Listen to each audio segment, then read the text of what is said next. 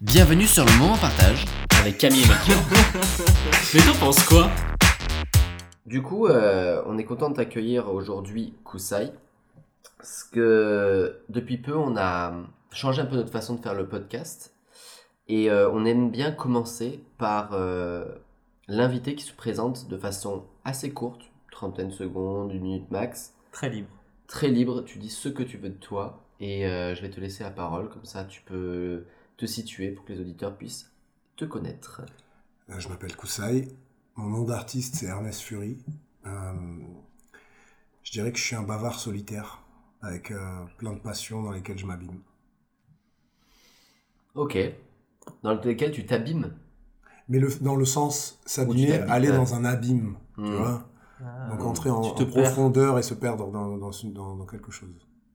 Bon, je m'abîme aussi physiquement euh, et psychologiquement dans ma On passion. l'a- je crois qu'on l'a entendu par ta voix aujourd'hui. Euh, du coup, moi, c'est pour situer euh, ma première rencontre avec euh, toi, Kusai. Il me semble que ça remonte à un shooting que tu avais fait pour un ami commun qui s'appelait Zohar, Ouais, pour pour Meraka. la marque Miaraka, euh, qui sont des, des, des Mickey bretons faits en upcycling sur Montpellier. Et, euh, et en fait, moi, j'étais assez séduit par euh, un personnage assez charismatique, parce que j'aime ressentir chez des personnes un certain... bah, c'est ce qui m'attire chez les gens, un certain charisme. Et après, je me suis dit, bon, on venait de monter notre marque, on s'est dit, bah, avant, on va lui proposer, euh, vu qu'on a quelques amis en commun, de poser pour notre marque. Donc ça, c'est la première rencontre qu'on a... qu'on a... Enfin, la première fois que je t'ai rencontré, c'était par ce biais. Et, euh, et en fait, je crois qu'on s'est assez rapidement euh, liés d'amitié. En tout cas, on s'est assez rapidement apprécié. Et euh, Ouais, mais je pense qu'on s'est même lié d'ami- d'amitié assez rapidement après qu'on se soit apprécié. Tu vois ce que je veux dire? Exactement. En fait, ce que je ressens, en fait, en fait, ce que je pense qui ressortait de toi, qui me plaisait, c'était qu'il y avait une certaine authenticité euh, dans ce que tu disais. Surtout que on est dans le sud de la France et les personnalités sont souvent tournées vers quelque chose d'un peu plus superficiel. De, on est super potes, mais trois semaines après, plus jamais on se parle de toute notre vie Mhm. parce que euh, c'est comme ça un peu dans le sud. Et je ressentais pas trop ce truc chez toi. Je ressentais ce côté un peu euh, facile d'accès en termes euh, socialement parlant.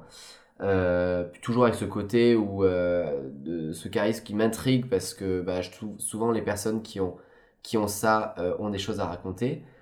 Et, euh, et en fait, je crois que ben il y a une jolie, euh, jolie histoire d'amitié qui a commencé à partir Mhm. de là.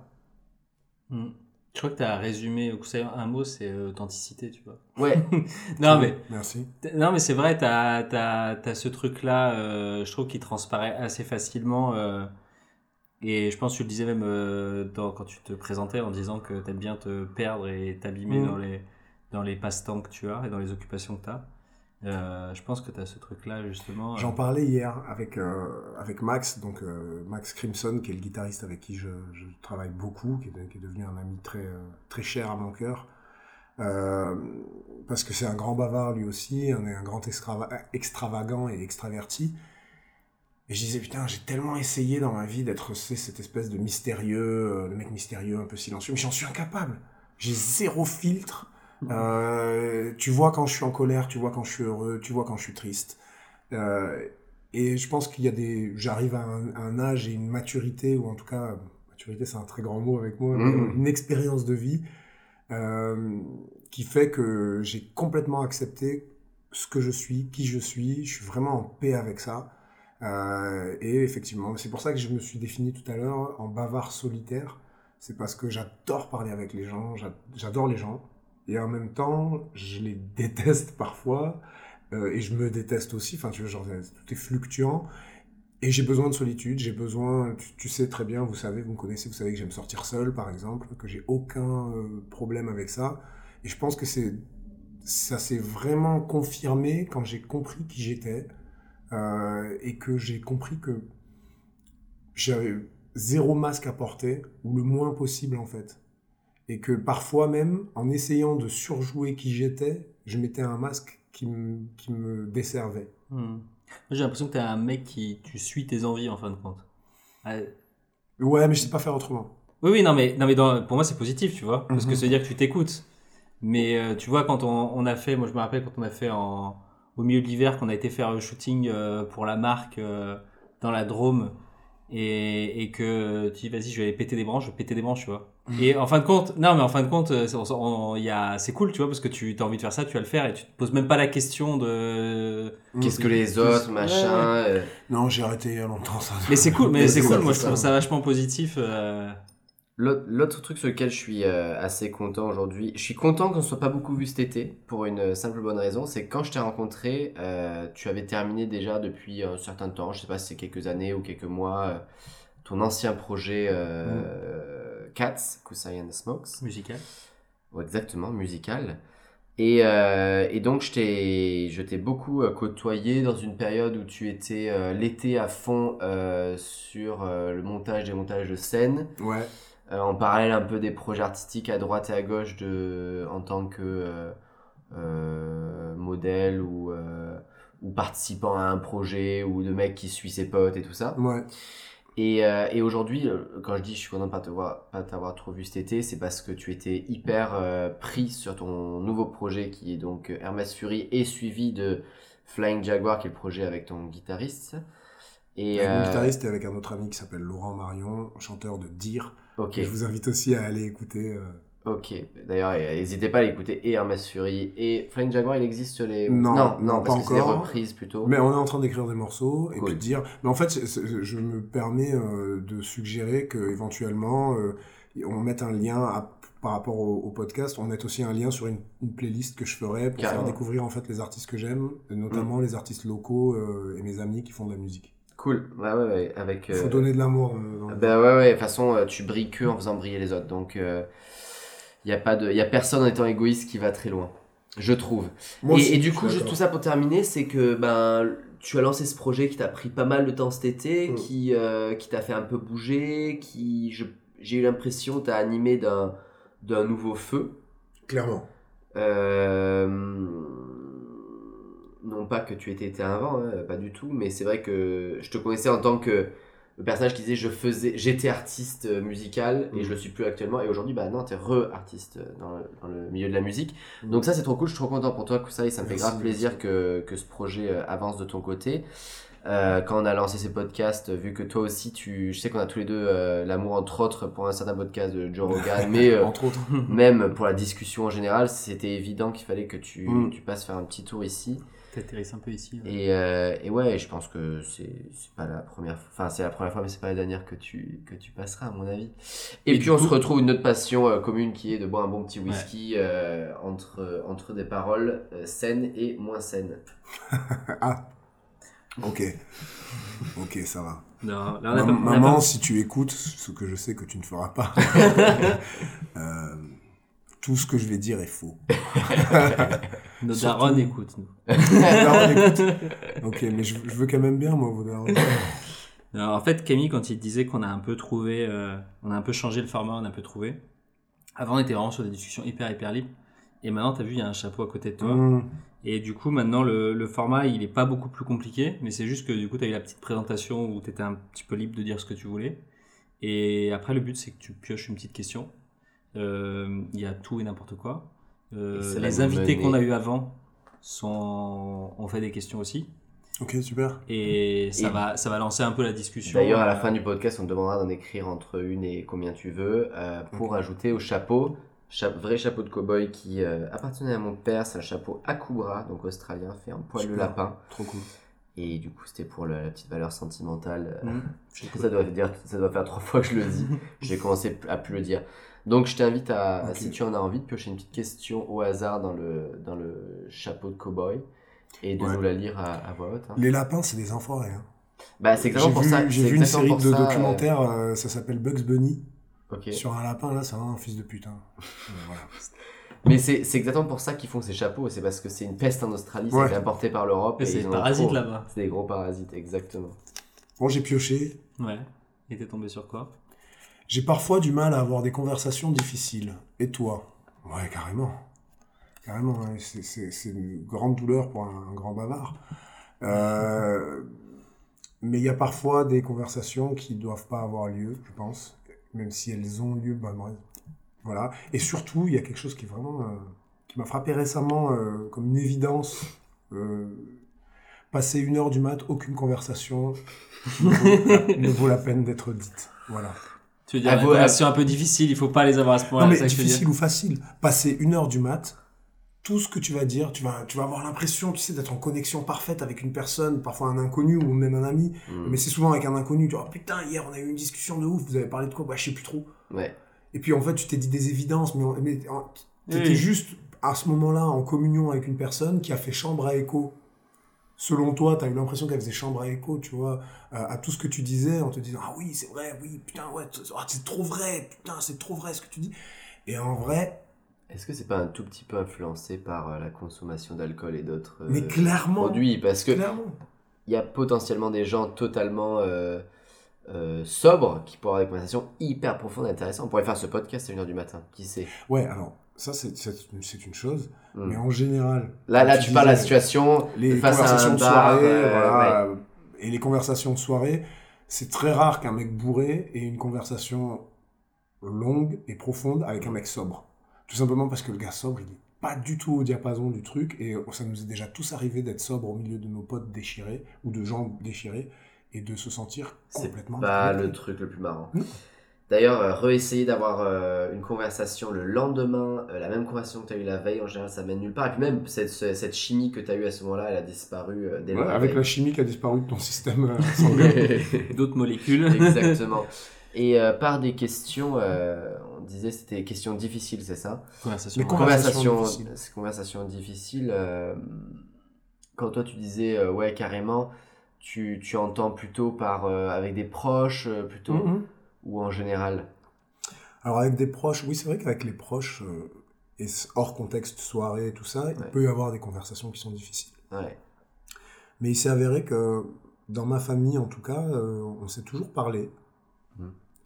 On s'est toujours parlé, quitte à ce que ça clash, tu vois, et qu'on s'engueule, mais au moins, euh, il n'y a pas de non-dit dans ma famille. Hmm. Et euh, s'il y a des non-dits dans mes amis proches, je dirais que c'est euh, une part de responsabilité commune, tu vois. Et, euh, et ça se ressent dans le fait qu'il y a des personnes que tu vois un peu moins et tout ça, euh, parce que tu essayes d'avoir certaines conversations et que ça ne passe pas, parce que la personne les, les élude, tu vois. Et à ce moment-là, tu te dis, bon, écoute, C'est pas le moment, c'est pas l'heure. même parfois, même parfois, c'est juste que l'amitié a changé.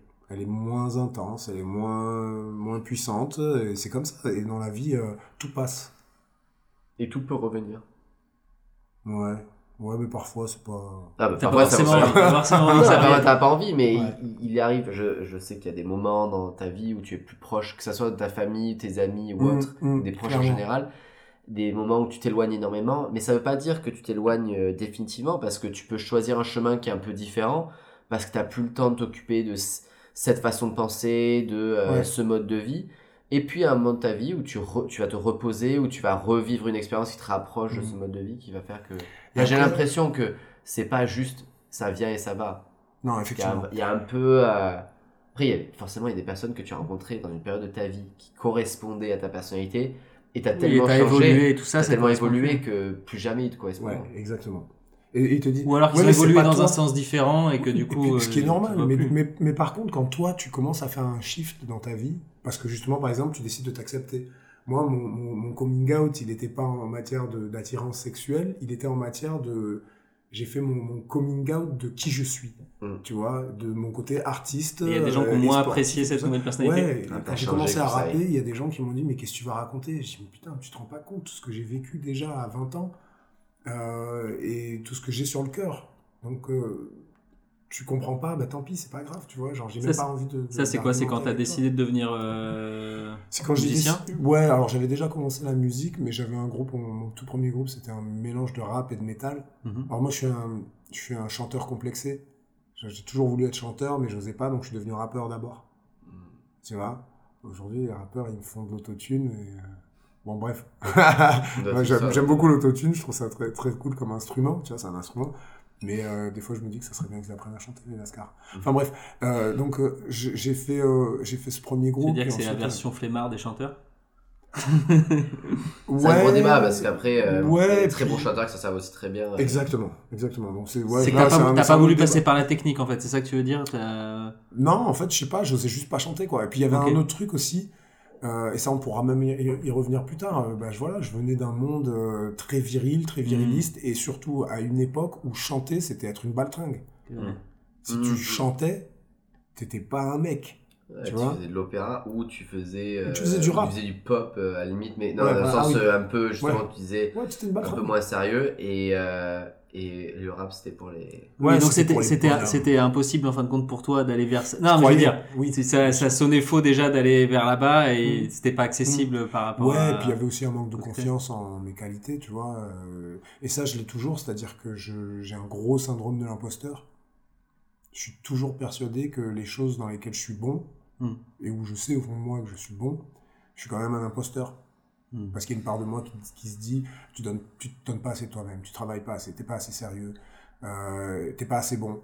Ouais, mais t'es pas assez bon, t'es bah, par rapport à quoi, par rapport à qui, tu vois? C'est ça. C'est ça le truc, c'est que t'auras l'artiste qui a fait une peinture dans sa vie, mais c'est une peinture qui est mémorable, que tout le monde se rappellera. Mm, mm. Et t'as l'artiste qui a fait euh, 10 peintures par jour toute sa vie, et pareil, qui est très bon, mais ça veut pas dire que l'un est meilleur que l'autre, c'est pas le même processus pour arriver euh, Non, à un médium euh, commun finalement. Ouais.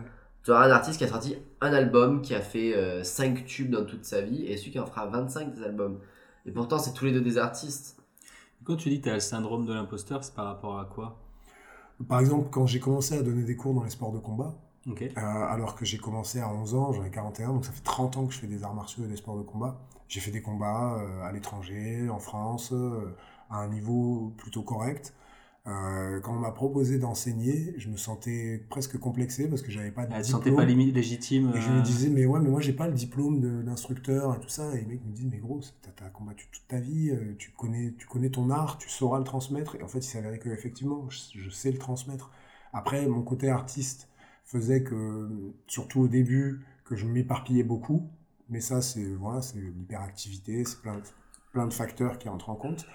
Euh, et dans la musique, voilà, ce sentiment d'être un imposteur, genre euh, Hier soir, par exemple, on a jamais avec euh, Max et une amie à nous qui s'appelle Maggie, qui est une chanteuse absolument prodigieuse. Et elle, c'est une chanteuse soul. Quand elle envoie, c'est incroyable, vraiment. Mm. Et j'étais là, j'avais la voix pétée en plus, et je disais, putain, je suis désolé, Maggie, j'ai la voix pétée. Et, et c'est elle qui m'a dit, mais tu te rends pas compte, tu chantes super bien.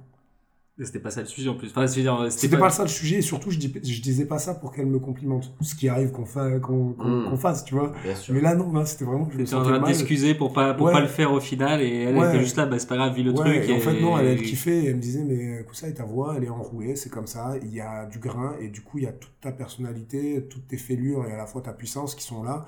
Et euh, c'est ça qui est beau dans ta voix. Et elle l'a pas dit vraiment comme ça, mais c'est ce qu'elle m'a exprimé et ça m'a vachement t'as- toi, touché. t'as ressenti aussi. ouais. T'as fait des études, Koussaï J'ai fait des études de littérature. Ok. C'était une très mauvaise idée. J'y suis allé pour les mauvaises raisons. J'y suis allé parce que je savais pas quoi faire de ma vie, j'avais le bac, j'avais eu des bons résultats. Euh, j'avais pas, j'étais encore marqué par le, le cliché de mes parents qui sont des immigrés, euh, des, euh, des exilés politiques en plus, donc des intellectuels euh, qui voulaient que je fasse des études supérieures, euh, qui pensaient, qui, pas par mépris, tu vois, mais qui pensaient que je valais mieux qu'un boulot, par exemple, manuel Hmm. euh, sans prendre en compte ma nature, tu vois. Mm.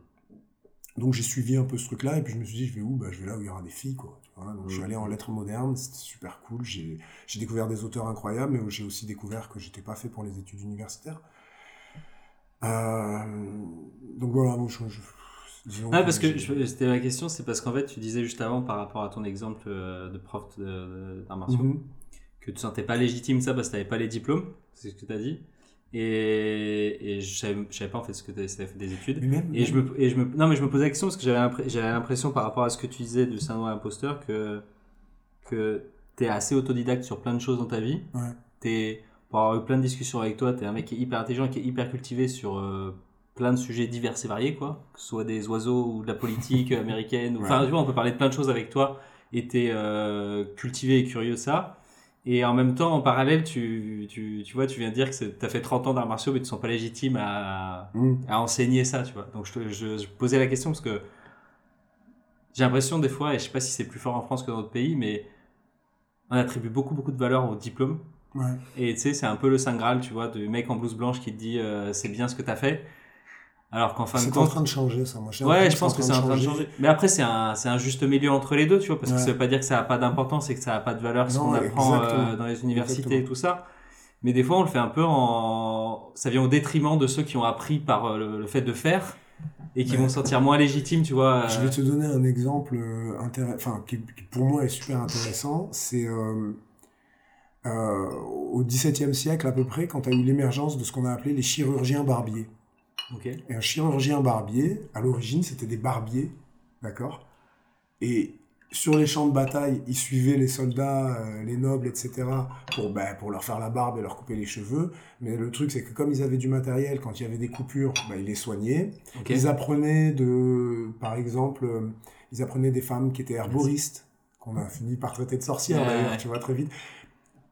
Et ils étaient en opposition, petit à petit, ils sont mis à réduire des fractures, euh, recoudre des gens, cautériser des plaies, cautériser des, des amputations. Ils étaient dans l'action, ils étaient dans la vie, dans la réalité. Et ça a fait ce qu'on a appelé donc, des chirurgiens barbiers, puis des chirurgiens. D'accord? C'est la base de cette forme de médecine qui est une médecine pratique. À côté de ça, tu avais ces médecins traditionnels qui, qui, étaient, qui basaient tout leur savoir sur euh, les auteurs antiques.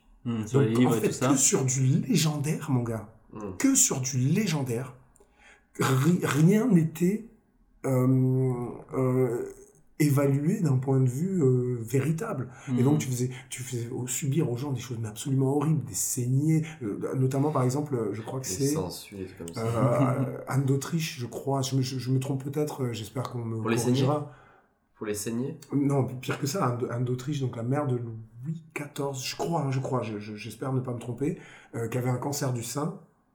Et euh, bon, ils lui, ont découpé le- ils lui ont découpé les seins, clairement, et ils mettaient de la viande de bœuf dessus parce que c'était, pour eux, le cancer, c'était euh, une maladie mangeuse de viande, de chair. Donc, Fallait la euh, nourrir. il fallait la nourrir. Donc, si tu coupais le sein de la meuf et que tu mettais un, un, un bout de steak dessus, septicémie, mon pote. bah non, mais alors, elle est morte, et puis elle est morte dans des souffrances C'est absolument la, sorce- atroces. c'est quoi, la sorcellerie, quoi. Non, c'était Non, mais justement- paradoxalement, euh, alors qu'ils les ont cramés les autres, en fait, c'était C'est plutôt exactement, eux qui... exactement. Plutôt que de, de, de- en fait, plutôt que de, de, de, de dire, je regarde ce qui fonctionne, je, je teste. C'est ça un scientifique. Il a une hypothèse, il la teste, il élimine ce qui ne fonctionne pas et il garde ce, ce qui fonctionne. D'accord? A priori, c'est ça un scientifique. Mm, mm. Et tu le répètes là- assez de fois pour te dire que ça marche dans le maximum de cas. Exactement. Là, non. Là, c'est ce que les anciens ont dit, c'est un savoir euh, qui, qui, qui, euh, qui n'est, comment dire, qui est inamovible. Et mon savoir, parce que je l'ai eu dans les livres, il est mieux que ton savoir que tu as eu dans la vie. Et ça, c'est un truc qui, est encore très présent aujourd'hui, tu vois. Et ouais. Mais ça, c'est dommage parce qu'en fin de compte, ce que tu, ce que tu décris, en fait, serait plutôt le bon sens d'un côté et le dogmatisme de l'autre. Exactement, vois, et ça tu le retrouves dans le Malade imaginaire de Molière. Euh, et Molière d'ailleurs, il y a un podcast magnifique sur Molière en 10 épisodes. Le dernier épisode est juste un peu trop orienté politiquement à mon goût, mais bon, euh, voilà.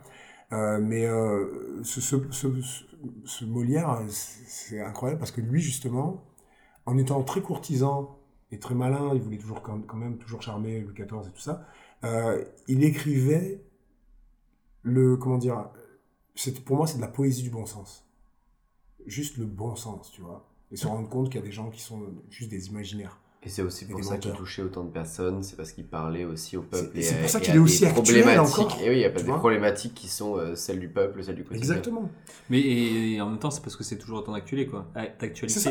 Mm. Enfin, parler de bon sens, euh, alors que on voit tellement de choses qui sont absurdes dans tous les sens euh, Ah dans ouais, notre oui, quotidien. euh, c'est. mais, mais ça je pense quoi. que c'est- c'est inhérent à la nature humaine que on a tous nos comment dire c'est vraiment bon ce whisky. Mm. Euh, C'est quoi on qui a- nous a servi du coup, Camille? C'est un petit whisky. euh, Si on fait la Scotch- petite dégustation en parlant. Scotch hein. Sexton Single Malt. Euh, ah non, c'est pas un Scotch, un Irish whisky. Sorry guys, grosse tromperie. Euh, que j'ai découvert sur euh, le salon Whisky Live et dont euh, Cathy, qui, euh, qui est la brand ambassadrice, m'a filé une bouteille ou deux. Très sympa. Ouais, Shout out à Cathy, merci Cathy. Euh, pour en revenir euh, à, la, à la question, tu vois, genre il y a quelque chose qui, qui m'est venu là fort. Euh, J'ai parfois du mal à avoir des conversations difficiles et toi? Euh, il y a des conversations qui sont très difficiles. Les plus difficiles, ce sont celles que tu as avec des gens qui t'aiment et qui te disent tu pars en couille. Mm. Hmm. Parce qu'on a. Pour la personne qui dit tu pars en couille. Non, pour la personne qui doit l'entendre. Ah oui. Notamment, je parle de mon expérience, tu vois. Ça t'est déjà arrivé Mais énormément de fois. Moi, je pars beaucoup en couille. Qu'on te le, qu'on te le dise. euh, Oui, oui, ça m'est arrivé. Pas, peut- peut-être pas, peut-être pas assez. Et quand tu dis des gens que, que t'aimes, c'est-à-dire des gens de ta famille par exemple ma ou- famille ou mes amis proches, tu vois, ou même parfois des gens qui sont pas des amis proches, mais qui ont un amour ou une bienveillance envers toi euh, que tu soupçonnais pas et qui vont venir te dire, mec, là tu pars en couille, là tu es en train de devenir une caricature de toi-même. Là, c'est pas cool ce que tu fais. C'est pas cool parce que ça impacte sur les autres, mais surtout, tu te fais du mal et tu t'en rends même pas compte. Et ça, c'est des conversations très difficiles à avoir parce qu'on a notre ego où on est toujours persuadé qu'on est tous Bien. bien et qu'on est dans le droit. Tu sais, on juge toujours les autres à l'aune de nos meilleures intentions. Mm. Tu vois ce que je veux dire Ah oui. Et on juge toujours les vices des autres à l'aune de nos vertus. Il faut une grosse capacité pour se remettre en question. Il faut une grosse capacité de. Qu'est-ce qu'on ressent quand on te dit. euh, C'est quoi euh, on se vexe. On se vexe. Ou même parfois, on se vexe même pas, on est dans le déni. On s'énerve on- Même parfois, même pas. Tu vois, genre, on est dans le déni. Genre, mais, mais t'es fou, tu, tu comprends rien, tu me connais pas. Tu- je croyais que tu me connaissais mieux que ça, hein, tout ça. Mm. Mais si, si t'as un minimum de sensibilité et d'intelligence, bah, le truc, il fait son chemin dans ta Ouais, ap- après, sur le moment, c'est un peu difficile de dire oui, tu as raison, je fais des conneries. Parce que, ça, en général, si tu le dis, c'est parce que tu as déjà conscience que tu le Mm, fais. Quand t'as pas trop conscience, Oui, puis quand t'as pris général- conscience, c'est-à-dire qu'il faut que tu changes après, Ouais. ça les- quand, quand, quand t'as pas conscience, euh, soit tu as le déni, soit tu t'énerves parce que du coup, euh, comme tu dis, t'as Mm. pas envie de l'entendre, donc du Mm. coup, ça te, ça te crée quelque chose de viscéral euh, qui t'é- t'éloigne de ça. Après, ça Ouais, fait son chemin. Et après, t'as l'écho de la voix de la personne dans ta tête qui dit tu pars en couille, tu pars en couille. Tu dis mais pourquoi il dit ça mais Ouais, puis surtout rapport quand à dit, ah personne oui. que tu estimes. C'est vrai que j'ai frappé euh, pour euh, pas juste parce qu'il m'a regardé dans la rue, mais en fait. euh, Oh non, mais ça, ça, ça, il faut de temps en temps. On a, on a eu cette discussion il y a pas longtemps avec Camille, il y a quelques jours, où justement par rapport à ça, on disait, mais euh, quand on écrivait les questions, on se disait, mais en fait, euh, tu préfères quoi Avoir quelqu'un qui va te dire la vérité, même si- comme ça justement, et que tu te dis, bah tu fais de la merde là, et et t'es plus toi-même, ou euh, qui va pas te le dire justement, et qui va pour t'épargner entre guillemets. Ouais, et en, et en, et en, fin, et en fin de compte, je pense que des fois, c'est pas simple de le dire aussi. Parce que tu disais, c'est dur de le Non, recevoir, ouais. mais c'est hyper dur de le dire aussi, Carrément, carrément. je pense. Puis t'as des gens, tu sais, qui sont. qui prennent tellement de place, et je pense que j'en fais partie. Je, je pense que euh, parfois, au détriment des autres, je prends énormément de place. Au niveau de ta personnalité. Ouais, de ma personnalité, de ma présence, entre guillemets, Mhm. tu vois. Ça peut paraître très prétentieux ce que je dis, mais au contraire, non, c'est un truc où je, par- parfois je me sens, je me sens mal d'être comme ça. D'accord? Et Mais euh, voilà, je suis né comme ça, je suis, je suis comme ça. Euh, et j'apprends euh, du mieux que je peux à laisser de la place aux autres. Souvent, les personnes un peu dans ce que je disais, ce que j'ai reconnu chez toi au départ, le côté un peu charismatique, souvent les personnes qui ont cette énergie-là prennent beaucoup de place, Mm. au détriment ou pas de personnes qui sont un peu plus discrètes et qui sont plus observatrices, plus, euh, on va dire, euh, discrètes dans leur façon de communiquer Ouais. et qui du coup. euh, Et ouais, mais et en même temps, et en souvent, temps, tu passes à côté de quelqu'un d'absolument formidable parce que tu as voulu prendre toute la place. et en même temps, Koussaï, je Ouais. trouve que c'est, c'est, t'as cette personnalité-là, et en même temps, t'es quelqu'un qui va naturellement, et si on regarde depuis là le début qu'on discute, tu l'as fait plusieurs fois, euh, t'es quelqu'un qui est très loyal et fidèle avec tes proches, et du coup, tu, tu amènes les gens sur le devant de la scène aussi. Ouais, ouais. tu sais d'où tu viens et t'oublies pas et du coup tu vois d'un côté tu prends plein de place mais en même temps tu essaies d'emmener les gens avec toi aussi j'ai l'impression tu vois là là, t'as cité plein de gens euh, depuis le début qu'on qu'on discute t'es es souvent à intégrer aussi les autres personnes en disant bah oui oui non mais il y a ça qui est bien mais attends il y a lui c'est incroyable ce qu'il fait et lui aussi Ouais, ouais, ça, alors peut-être que ça, peut-être que ça vient un peu de mon syndrome de l'imposteur, mais peut-être que ce syndrome de l'imposteur, c'est positif quand ça devient plus un frein, Hmm. mais quand ça devient un encouragement. Genre putain, je suis pas assez, je suis pas assez bon dans ce que je fais, je veux devenir meilleur. Tu vois ce que je veux dire? Ah, c'est clair Et je suis pas assez bon dans ce que je fais, mais par contre, il y a elle, elle est absolument incroyable, je l'aime et je quoi. Et elle m'inspire et elle me donne envie d'être meilleur. Ou il, tu vois ce que je veux dire Et euh, et puis même, et puis même en fait, juste, je crois que c'est juste naturel chez moi. Genre, j'ai envie que de voir euh, les autres briller. Tu vois, je suis- moi, je suis heureux du succès des gens. Hmm.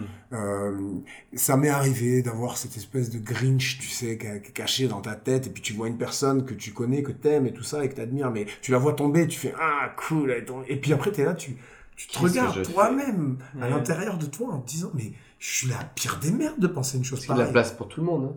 Il y a de la place pour tout le monde sur le devant de la scène. Clairement, clairement, Cla- clairement. Mais, mais en fait, on, on, est- on est comme ça. On a un peu, on a, on- il y a vachement d'ambivalence chez l'être humain, tu vois. Et on, Bien on- sûr.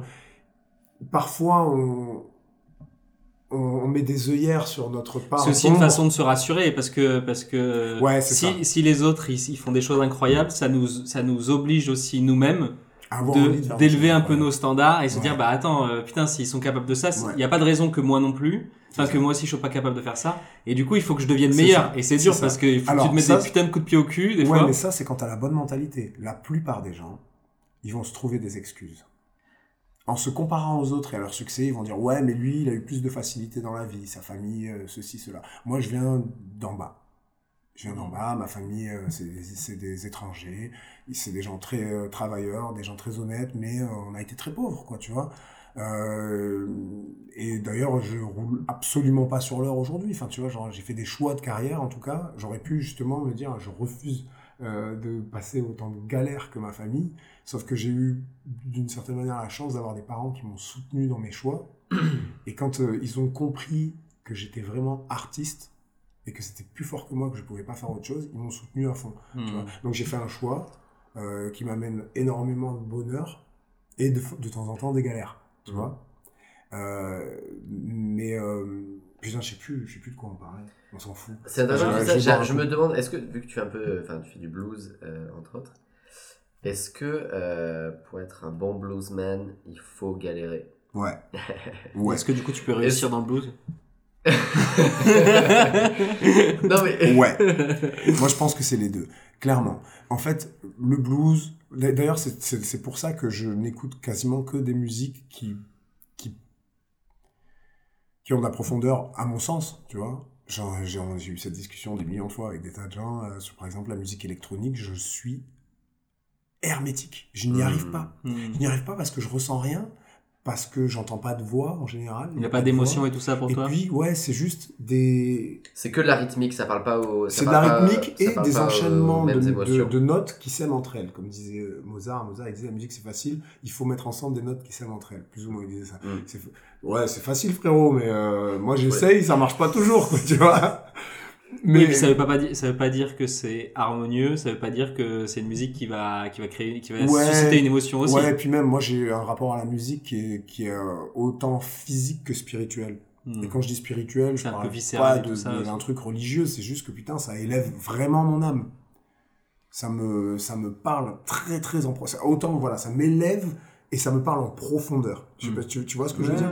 Et donc, les musiques que j'écoute, bah, j'écoute beaucoup de, de, blues, j'écoute beaucoup de rock, j'écoute beaucoup de folk, beaucoup de punk, euh, beaucoup de rap, tu vois. Mais même le, par exemple, le rap qui est à la mode en ce moment, il y a deux, il y a deux grands courants, on va dire, très à la mode. T'as euh, un courant où le discours, ça va être un discours fantasmé de narcotrafiquants qui me parle pas du tout parce que moi, je suis issu de la classe prolétaire et que je suis même moi-même un ouvrier euh, et que je suis fier de ça et que je suis j'aime euh, j'aime entendre des histoires en fait j'aime entendre Mm. un mec me dire son histoire sa vraie histoire pas le fait qu'il fusille des mecs au AK-47 et que non c'est de la c'est du mensonge tu vois et en plus de ça ces types on, on en parlait tout à l'heure d'authenticité tu vois ils rentrent dans un personnage parce qu'ils veulent Mm. vendre ils deviennent ce personnage et ils finissent par faire de la merde dans leur En vie faisant tu vois, l'apologie d'un truc, euh, voilà exactement euh, donc ça, ça m'intéresse pas. L'autre truc, c'est euh, le rap de le rap de mecs euh, de la classe moyenne qui va parler de ses euh, de ses de, pff, ses meufs et puis de ses ou de ses du quotidien?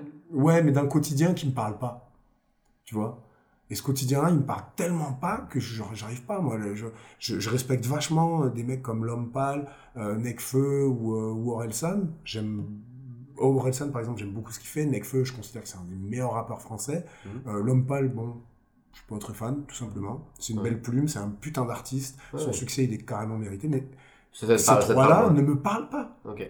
Tu vois? Il se passe rien quand t'écoutes, il se passe Non, rien. il se passe rien. T'apprécies le musicalement, t'apprécies le truc. Et là, mais- récemment, il y avait euh, il y a, il y a quelques mecs qui, tu vois, qui me foutent en l'air, tu vois, quand j'ai- quand j'écoute le- des, des, des, des jeunes, enfin, des rappeurs actuels, mais ça va être des mecs comme Dinos, ZKR et tout ça, parce que j'ai l'impression que eux, ils parlent de quelque chose que je peux comprendre et qui, Mm. qui me renvoie à des choses. euh, quand j'étais gamin, on me disait, mais pourquoi t'aimes le rap? Je dis parce qu'ils disent la vérité. Maintenant, Oui, ils disent plus la vérité. Bon, en Bah, tout cas, soit- ceux qui la soit ils disent, disent c'est une plus- vérité qui Soit ils disent pas. plus la vérité, soit elle te parle plus. Ouais, parce que peut-être que la réalité dans laquelle ils évoluent, elle est différente soit de la tienne, soit de, celle que tu as vécue. Clairement. Et du coup, en fin de compte, ça. ça plus à connecter. Quoi. Alors que quand j'écoute du blues, quand j'écoute un mec euh, raconter dans ses chansons qu'il galère, euh, qu'il a travaillé super dur toute la journée, qu'il est fatigué, ou qu'il est triste parce que sa meuf l'a quitté, ou que euh, pleure un frère qui est mort, tu vois, un ami euh, disparu, tout ça, là ouais ça me parle. Quand j'écoute un mec qui, qui fait de la folk ou de la country et qui dit qu'il se lève à 5 heures du mat pour aller travailler, je, je connais, je comprends. Quand le mec dit mes mains sont calleuses, je sais pourquoi.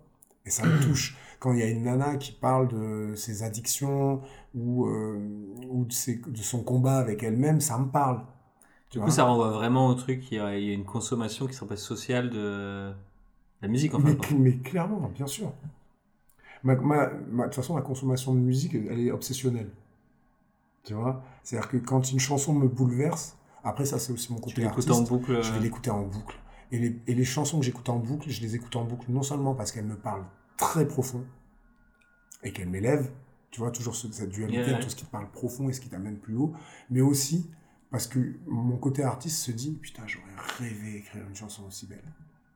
Tu vois ce que je veux dire? Et il y en a des tas, hein, des chansons comme ça. Quand je dis une chanson est parfaite, ça m'arrive souvent de dire ça, et les gens me disent, mais putain, il y a beaucoup de chansons parfaites. Je dis, ouais, elle est parfaite, comme une œuvre d'art peut l'être, tu vois. Elle est parfaite parce qu'elle a synthétisé quelque chose, et qu'en plus de ça, dans l'exécution, euh, la ligne de basse, elle va tellement bien avec celle de guitare. Le break à tel moment, il est incroyable. Le crack dans la voix de la personne, eh ben, il était fait peut-être parce que comme moi, c'est quelqu'un qui se casse facilement la voix, mais il rajoute une émotion dans le truc, tu vois, euh, qui fait que le morceau est parfait. Et pour moi, un morceau parfait, ça peut très bien être, euh, euh, tu sais, le truc de DJ, DJ Snake avec euh, euh, Bieber, euh, Don't you give up, non, Mm, non, non. Le morceau, je l'ai écouté en boucle parce qu'il est parfait. C'est un super beau morceau. Et tu vois, pourtant, c'est de la pop un peu. euh, Ça t'est déjà arrivé de dire ça sur un de tes morceaux? Non. Ou une des créations auxquelles t'as participé, en Non. tout cas? Non. Non, et j'espère que ça m'arrivera jamais. Parce que le jour où ça m'arrive, j'arriverai plus à écrire. On à a fait de faire la merde. musique. non, le jour où, où ça m'arrive, où je me dis qu'un de Ah, mes tu- morceaux ok. est parfait, Un peu, un peu comme, un peu comme les, comme les sportifs qui reviennent des, des JO ou quoi, qui ont accompli des trucs de ouf et qui ont 30 ans et en fin de compte, euh, qui sont un peu perdus dans leur vie parce qu'en fait, ils ont accompli un truc tellement énorme hmm, par rapport à leur discipline que ça devient compliqué d'avoir des nouveaux challenges Ouais, et des nouvelles choses à t'as accomplir réussi le meilleur truc au monde. parce que t'as accompli, socialement, t'as ça. compris le truc le plus supérieur. Du coup, c'est quoi qui te reste à faire maintenant ça. Mais dans l'art, ce qui est intéressant, c'est que c'est. Il pas. s'agit pas vraiment de performance. Ouais. Il s'agit d'expression. Et J'ai vu un truc passer il y a pas longtemps qui disait exactement ça, ouais. C'est qu'en fin de compte, il y a, pas, il y a pas de hiérarchie, il y a pas de normes, tu vois, dans Mhm. l'art, parce qu'il n'y a pas de compétition. Donc du coup, tu pourras jamais être premier, tu pourras jamais gagner. Donc en fin de compte, euh, tu peux juste être t'améliorer et être meilleur et te battre toi-même en fin de compte à chaque fois pour euh, t'améliorer, quoi. Ouais, et puis, il peut, il peut, il peut s'avérer que la meilleure chanson que tu as écrite dans, dans toute ta vie, tu l'as écrite à 20 ans, et que celles que tu auras écrites à 60 seront pas aussi puissantes et, euh, et bouleversantes que celles que tu as écrites à 20 ans. Mm. C'est comme ça, tu sais pas. Et puis tous Comme les mecs ce comme pas toi qui, Stevens, pas toi qui enfin, jugera. Youssouf, euh, Youssouf Islam. Comme des mecs comme ça qui ont écrit leurs meilleurs tubes de- dans leur jeunesse et plus ils ont vieilli, moins leurs tubes ont parlé aux gens, je pense. Il y a ça. Alors après, c'est marrant parce que tu as d'autres artistes, à contrario, comme par exemple un mec comme Jacques Brel, il a commencé vraiment à bouleverser les gens à, l'approche de la quarantaine. Mm. Tu vois? C'est- Il, il était à maturité. C'est ça. Il était à maturité. C'est ça. Et, et en poésie, euh, Rimbaud, qui, qui a écrit euh, les poèmes qui ont marqué, qui marquent encore des générations entières à 16 ans.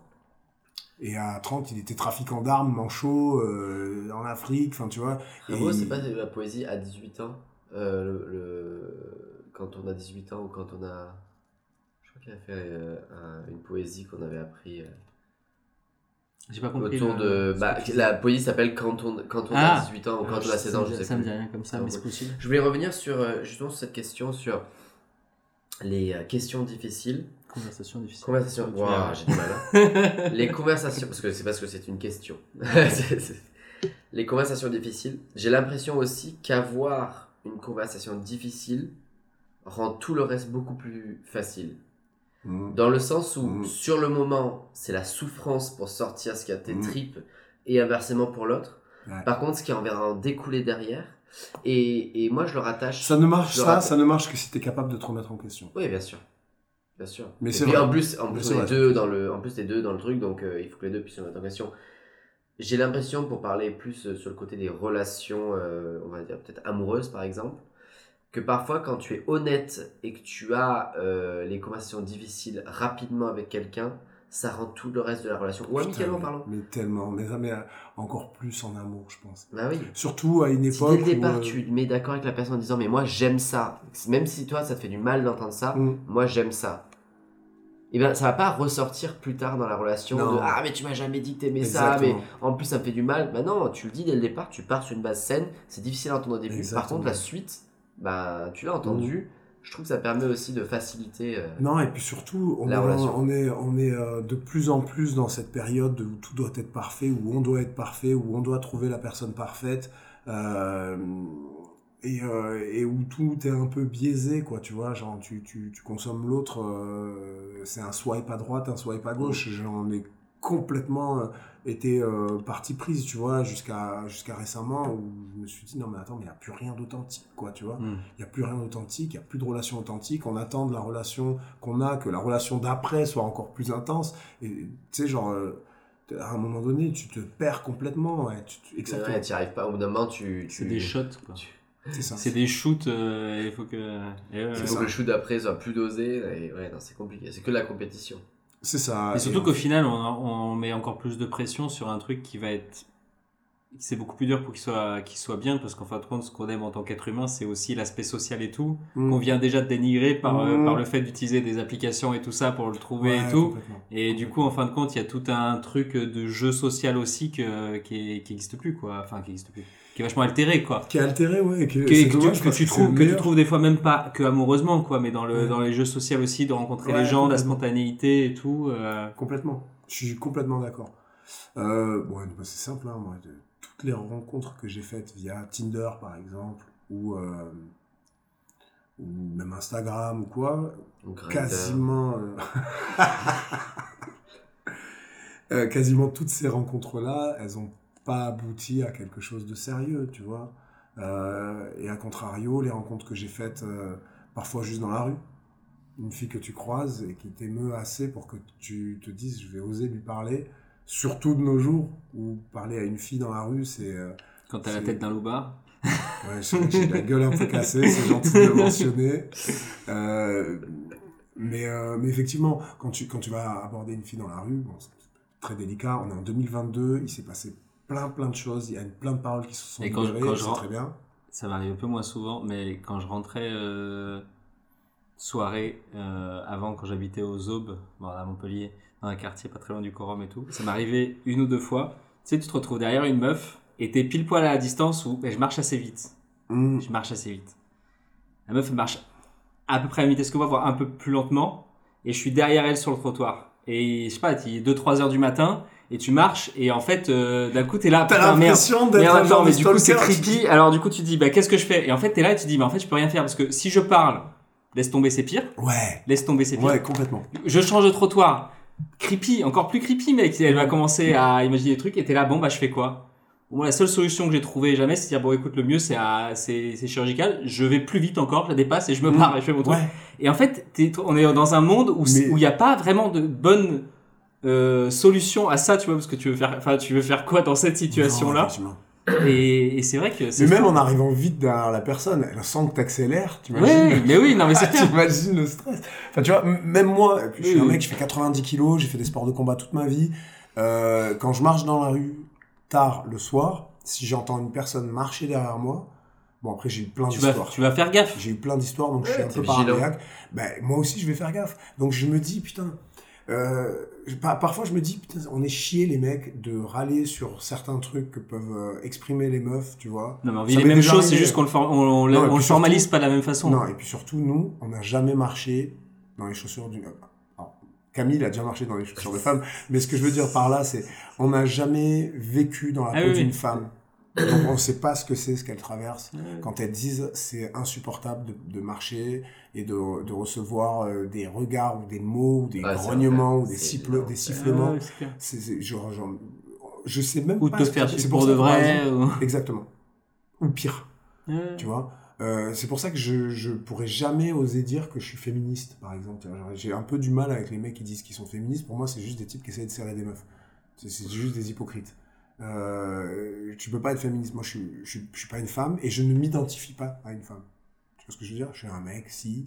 Euh, d'âge. euh, comment on dit Comment on dit? D'âge moyen maintenant.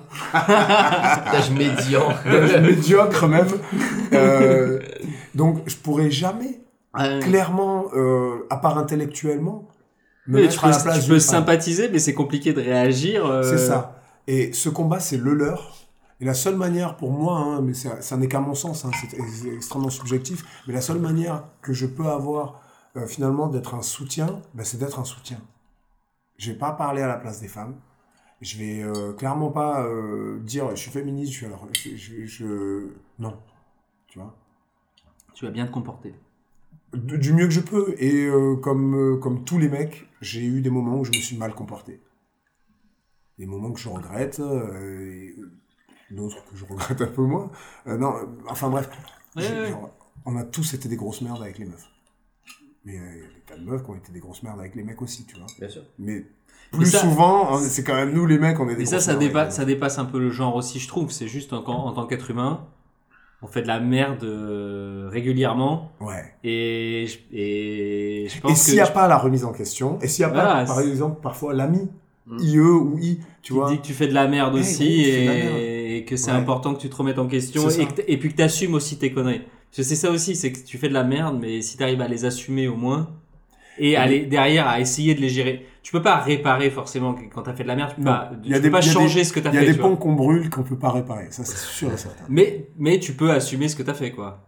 Voire t'excuser ou en fonction de la situation. euh, tu- Ouais, ouais, mais il y a des choses qui ça. euh, Des fois, tu détruis une relation, que ce soit une amitié, Ah un oui. amour et tout ça, euh, et tu le détruis tellement en profondeur que tu sais que ça, tu pourras plus jamais avoir cette vraie relation avec une personne. Ça, et puis ça sert à rien de le refaire parce que ça serait trop. euh, trop affecté. Moi, j'ai essayé ça, et ça n'a jamais, ça n'a jamais fonctionné. ça n'a jamais fonctionné. C'est des choses. euh, en fait, il faut, en, il faut, en- il faut en tirer une leçon.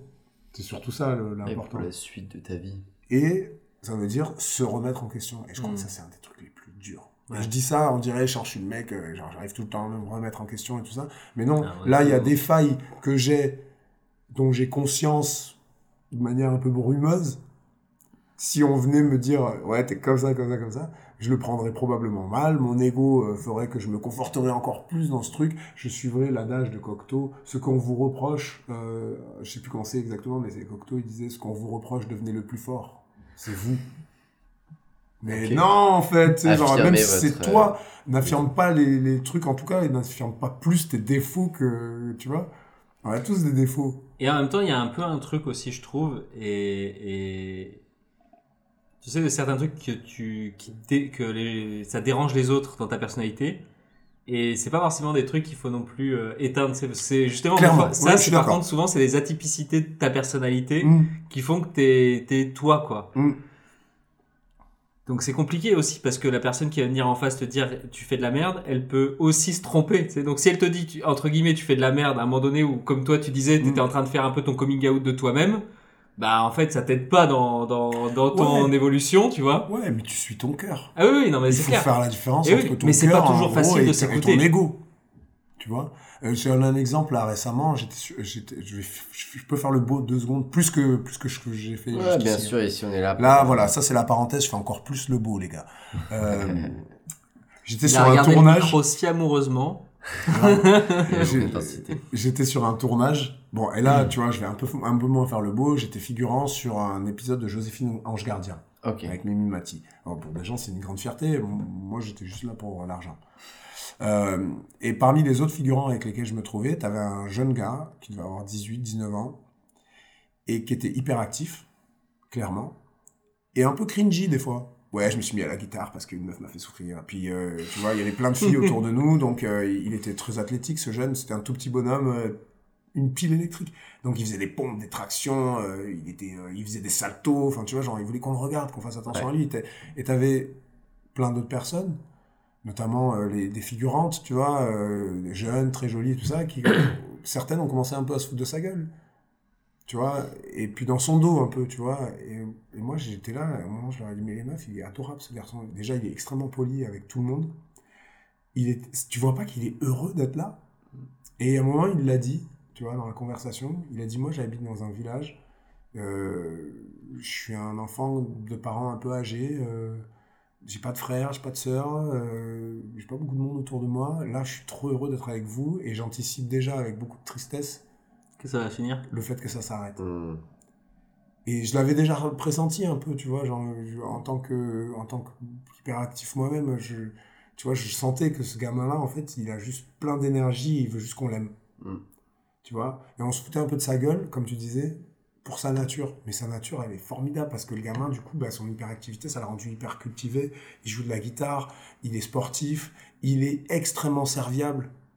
Et puis là, dans ce que tu racontes aussi, il aurait pu aussi permettre de créer des liens avec des gens où j'imagine ça des fois être un peu gênant parce Ouais. que tu es là avec des inconnus à attendre que ça va être ton tour peut-être toute la journée C'est ça. et que potentiellement chacun est sur son téléphone à rien faire dans son Ouais, coin et et, ignorer les pas à se autres. parler non, quoi. euh, là, t'as pas, t'as pas le choix, tu peux pas ignorer les autres. Le mec, il jump dans tous les Bah, sens, tu vois. Et- devant toi. Mais ce, que- mais ce qui nous dérange des fois, ça nous. C'est des mécanismes un peu de défense aussi, tu vois. D'un coup, c'est. Parfois, ce qui nous dérange, c'est ce qui nous ressemble. Et qu'on veut pas ça regarder nous renvoie, ça, face. ça nous renvoie Ouais. à nous-mêmes, hein. Ça nous Ouais. renvoie à nous-mêmes. Ça t'est jamais arrivé de croiser une personne et de te dire, ah, je peux pas le blairer cet enfoiré, j'aime pas son attitude du tout. Et en fait, c'est parce qu'au fond de toi, il renvoie en toi quelque chose de, de toi-même que tu n'aimes pas. Et après, tu partes, tu rencontres la personne et ça devient un vrai ami. Tu vois ce que je veux dire? Ouais, Ça, c'est quand même trippant. c'est vrai. Allez, j'en prends une autre. Go for it, bro. Allez. Petit euh, bourbon d'ailleurs. Ah putain. Ah putain, vous voulez me faire pleurer. C'est quoi la question? Quelle est LA leçon que tes parents t'ont transmise? Ah, Putain, je l'ai écrite euh, 10 minutes en que C'est vrai? Ouais, on en on en rajoutait. Waouh. Euh, Waouh. Mes parents, moi, c'est mes héros. C'est mes héros. C'est les personnes les plus formidables que je connaisse. Je les aime du- de tout mon cœur. Et des leçons, ils n'arrêtent pas de m'en apprendre. C'est ouais, les, les gens les plus incroyables que je connaisse. La leçon qu'ils m'ont appris, c'est euh, Il n'y a pas de hiérarchie, hein. tu peux en prendre une qui Non, non, non, mais non, non, mais c'est- facile, j'essaie juste de trouver la, la tournure la plus correcte, tu vois. Mm. La meilleure leçon que mes deux parents m'ont apprise, c'est de toujours rester toi-même, de toujours te battre pour ce en quoi tu crois, et quel que soit l'obstacle qui se trouve en face de toi, toujours rester vrai. Mm. S'il y a bien un truc que, vraiment hein, que mes deux parents m'ont appris, c'est toujours rester vrai et, euh, et être loyal. D'abord avec toi-même et après avec ceux en- envers qui tu t'engages, tu vois. Assume tout ce que tu fais. Tout ce- ton bien, tu l'assumes. Ton mal, tu l'assumes. Tes réussites, tu les assumes. Et c'est plus dur qu'on ne le croit d'assumer ses réussites. Et tes, et tes défaites, tes échecs, tu les assumes. Voilà. Tu penses que tu arrives du coup à tenir euh, euh, Non. cette énergie? Ou en Non. tout cas à tendre vers ça? Non, mec, par rapport à mes parents, je suis une grosse merde. Tu vois ce que je veux dire? Non, je serais... J'ai pas forcément envie, en plus, je suis pas dans une recherche d'être à la hauteur de mon père, à la hauteur de ma Non, mère. vois. parler de ça, et ils ont chacun leurs compétences, toi t'en as d'autres euh, sur Ouais, lesquelles tu excelles euh, différemment. Mais C'est- euh, C'est marrant parce que moi j'ai l'impression que tu t'es défini euh, par ce que tu as raconté. Il n'y a, pas y a pas de comparaison dans ce que je dis, mais j'ai l'impression que tu t'es tu t'es pas mal défini tu vois, dans ce que tu disais de cette leçon. euh, tu vois, parce que tu parlais, de, tu parlais de loyauté et je trouve que c'est un truc qui te définit à fond, c'est que c'est toi et tes frères, euh, enfin, c'est vraiment les gens qui sont mes avec frères toi. et sœurs, à fond, Voilà. mais à fond. Où t'as ça, t'as ce truc-là vraiment très très fort, je trouve. Et après, tu as le truc d'assumer. Alors, tu l'as formulé en plus d'une façon où tu disais c'est dur d'assumer euh, ses réussites et tu parlais tout à l'heure de syndrome imposteur. Et après, tu te disais euh, d'assumer pas calculé. C'est très bon, bravo. Ça sera combien la consultation C'est le whisky. Grave. Ouais. Qui fait ça. grave. Et toi, Camille, t'as une, euh, t'as une leçon que tes parents et toi? Bah, Ou qu'un de tes parents? moi, j'ai pas. Alors, c'est marrant, mais j'ai pas l'impression. euh, Ou un truc qui t'ont transmis Je veux juste faire une petite parallèle. On dit souvent c'est marrant, mais c'est pas du tout marrant en fait. Mais c'est Alors, c'est marrant ça, tu dis pourquoi, ça. moi, je- moi, je- pourquoi on dit Moi, ça je fais, je fais, je fais une, une brève parenthèse. La leçon, c'était pas. Euh, tu, Non, s'assoit ça. et tout Oui, ça. Non. C'est ce que ça t'a transmis et Ah. non? Tu fais jamais ce que les gens te disent. Surtout tes parents. Tu fais ce que Tu fais l'opposé.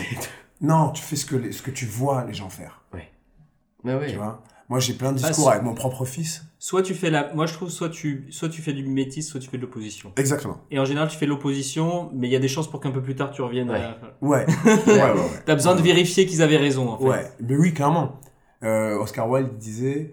On... Il est plein de tirades. Ouais, grave. grave. Ok, ok. Je fais trop Non, le mais beau. un truc- je fais trop le beau.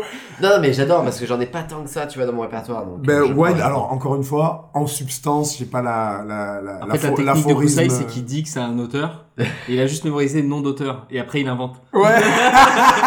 Pour légitimer ce que j'ai à dire. Là, je fais la recherche, il y a rien de ça qui est.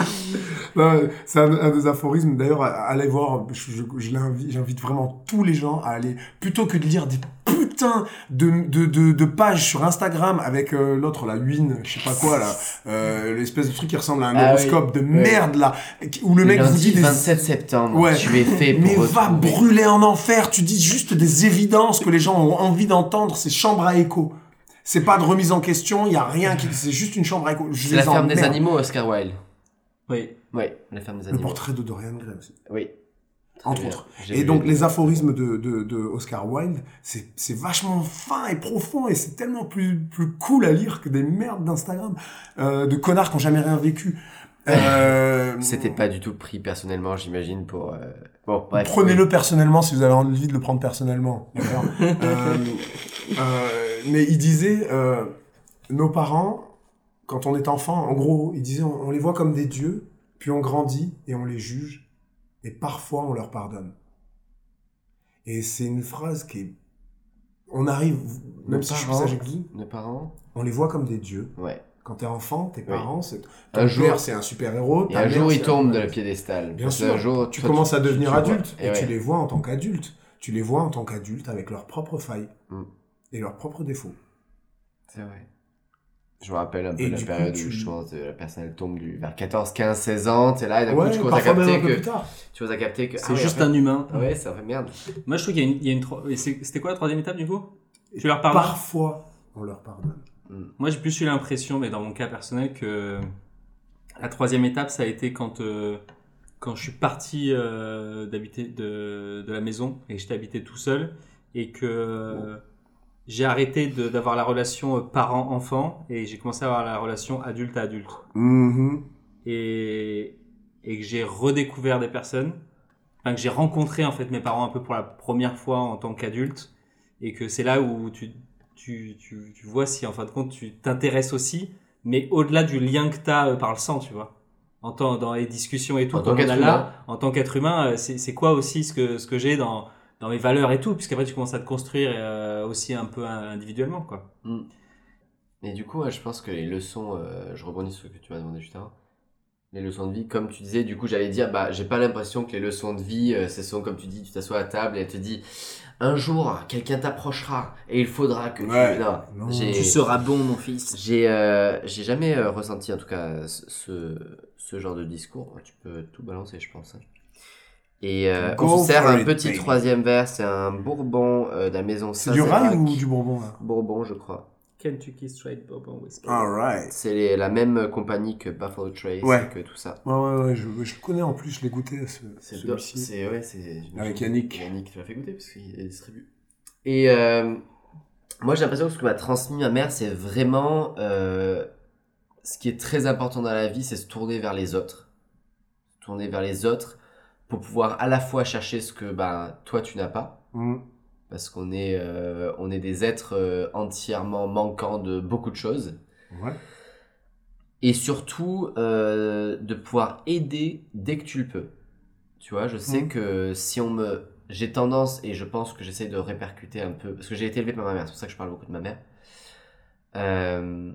J'ai tendance à vouloir, si on me demande un service, de le faire assez instinctivement, absolument sans rien demander en retour, parce que, comme tu faisais tout à l'heure par rapport aux artistes que tu faisais des petits shout-out, quand tu aides quelqu'un, que ça soit lui ou quelqu'un d'autre, ça te reviendra automatiquement comme Et un parfois, boomerang. ça te revient pas par la personne. elle. Mais non, mais c'est ce que je disais justement, c'est que parfois, parfois la personne te l'endra à elle, soit, ou, ou ça revient par quelqu'un d'autre qui ressent cette énergie que tu dégages, tu vois. Ouais, c'est- puis. tu vois. Et Ouais. attention, je le fais pas dans ce but de recevoir un Non, retour, bien sûr. mais c'est que je sais que en transmettant de façon positive, bah, cette personne aura plus envie de transmettre elle de façon positive à d'autres personnes, et ça rayonne, c'est vraiment un rayon- rayonnement positif. Exactement.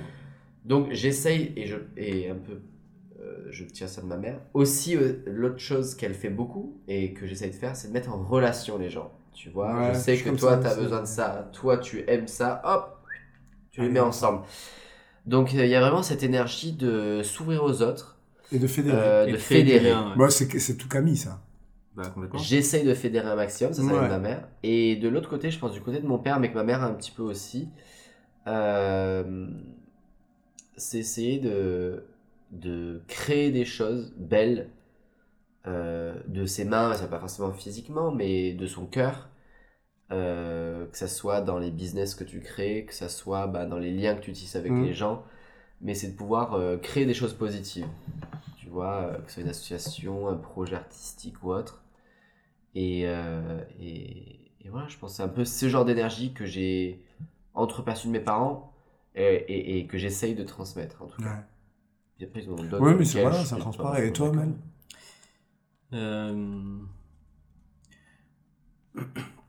Moi, je pense que ce serait surtout de, tu vois, d'être toi-même et de faire tes choix pour toi-même. Mhm. Moi, euh, quand j'avais 7 ans, 8 ans, mes parents, ils ont divorcé. Euh, et ils sont restés euh, proches et en bon terme euh, jusqu'à encore aujourd'hui, tu vois. Ça déchire. Ça, c'est une chance Je inouïe. fais anniversaire et des Noëls, tu vois, il y avait deux parents, euh, alors que ça fait euh, 20 ans qu'ils sont divorcés, tu vois. Donc ça, c'est rigolo. Et euh, Et en fait- 27 ans. euh, 29. 29. Mmh. Putain. Ou c'est moi qui suis d'âge moyen. D'âge moyen. D'âge médiocre. Médiocre, D'âge ouais. d'âge médiocre. Et donc, excuse-moi. Non, non.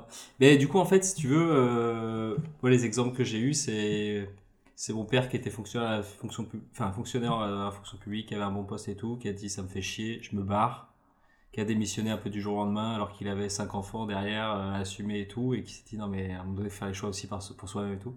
Donc c'est un peu ce genre d'exemple là que j'ai eu aussi de se dire que ce qui est important à un moment donné c'est de, choisir ton chemin, tu vois, et et d'aller vers les, vers les choses qui te parlent à toi et pas euh, vers euh, ce que la norme ou ce que l'environnement Mm. dans lequel t'es, il va vers quoi il va te pousser quoi. Mais je Il t'a pas, suis- élevé par les mots, il t'a élevé par l'exemple. ouais.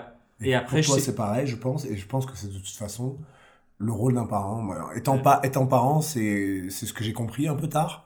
Tu vois, moi, je sais, euh, que, je sais que ça, moi, je l'apprends euh, plus maintenant et que je me Mhm. construis beaucoup en opposition, tu vois. C'est que j'ai eu besoin d'aller. Mes parents, ils ont vécu beaucoup dans, en dehors de la norme plutôt. Donc, euh, donc divorcer, rester en bon terme. Mon père, il se barre, il y a une possi- bonne position. Derrière, il se divorce, machin et tout. Euh, la garde alternée, mais c'est eux qui bougeaient, c'est pas nous qui bougions. On restait dans la maison et c'était eux qui alternaient. Putain, ça déchire. Euh, pas forcément du coup beaucoup de ronds, mais mettre tous les ronds dans l'éducation des enfants, enfin, Mhm, tout- mhm. tous des trucs comme ça.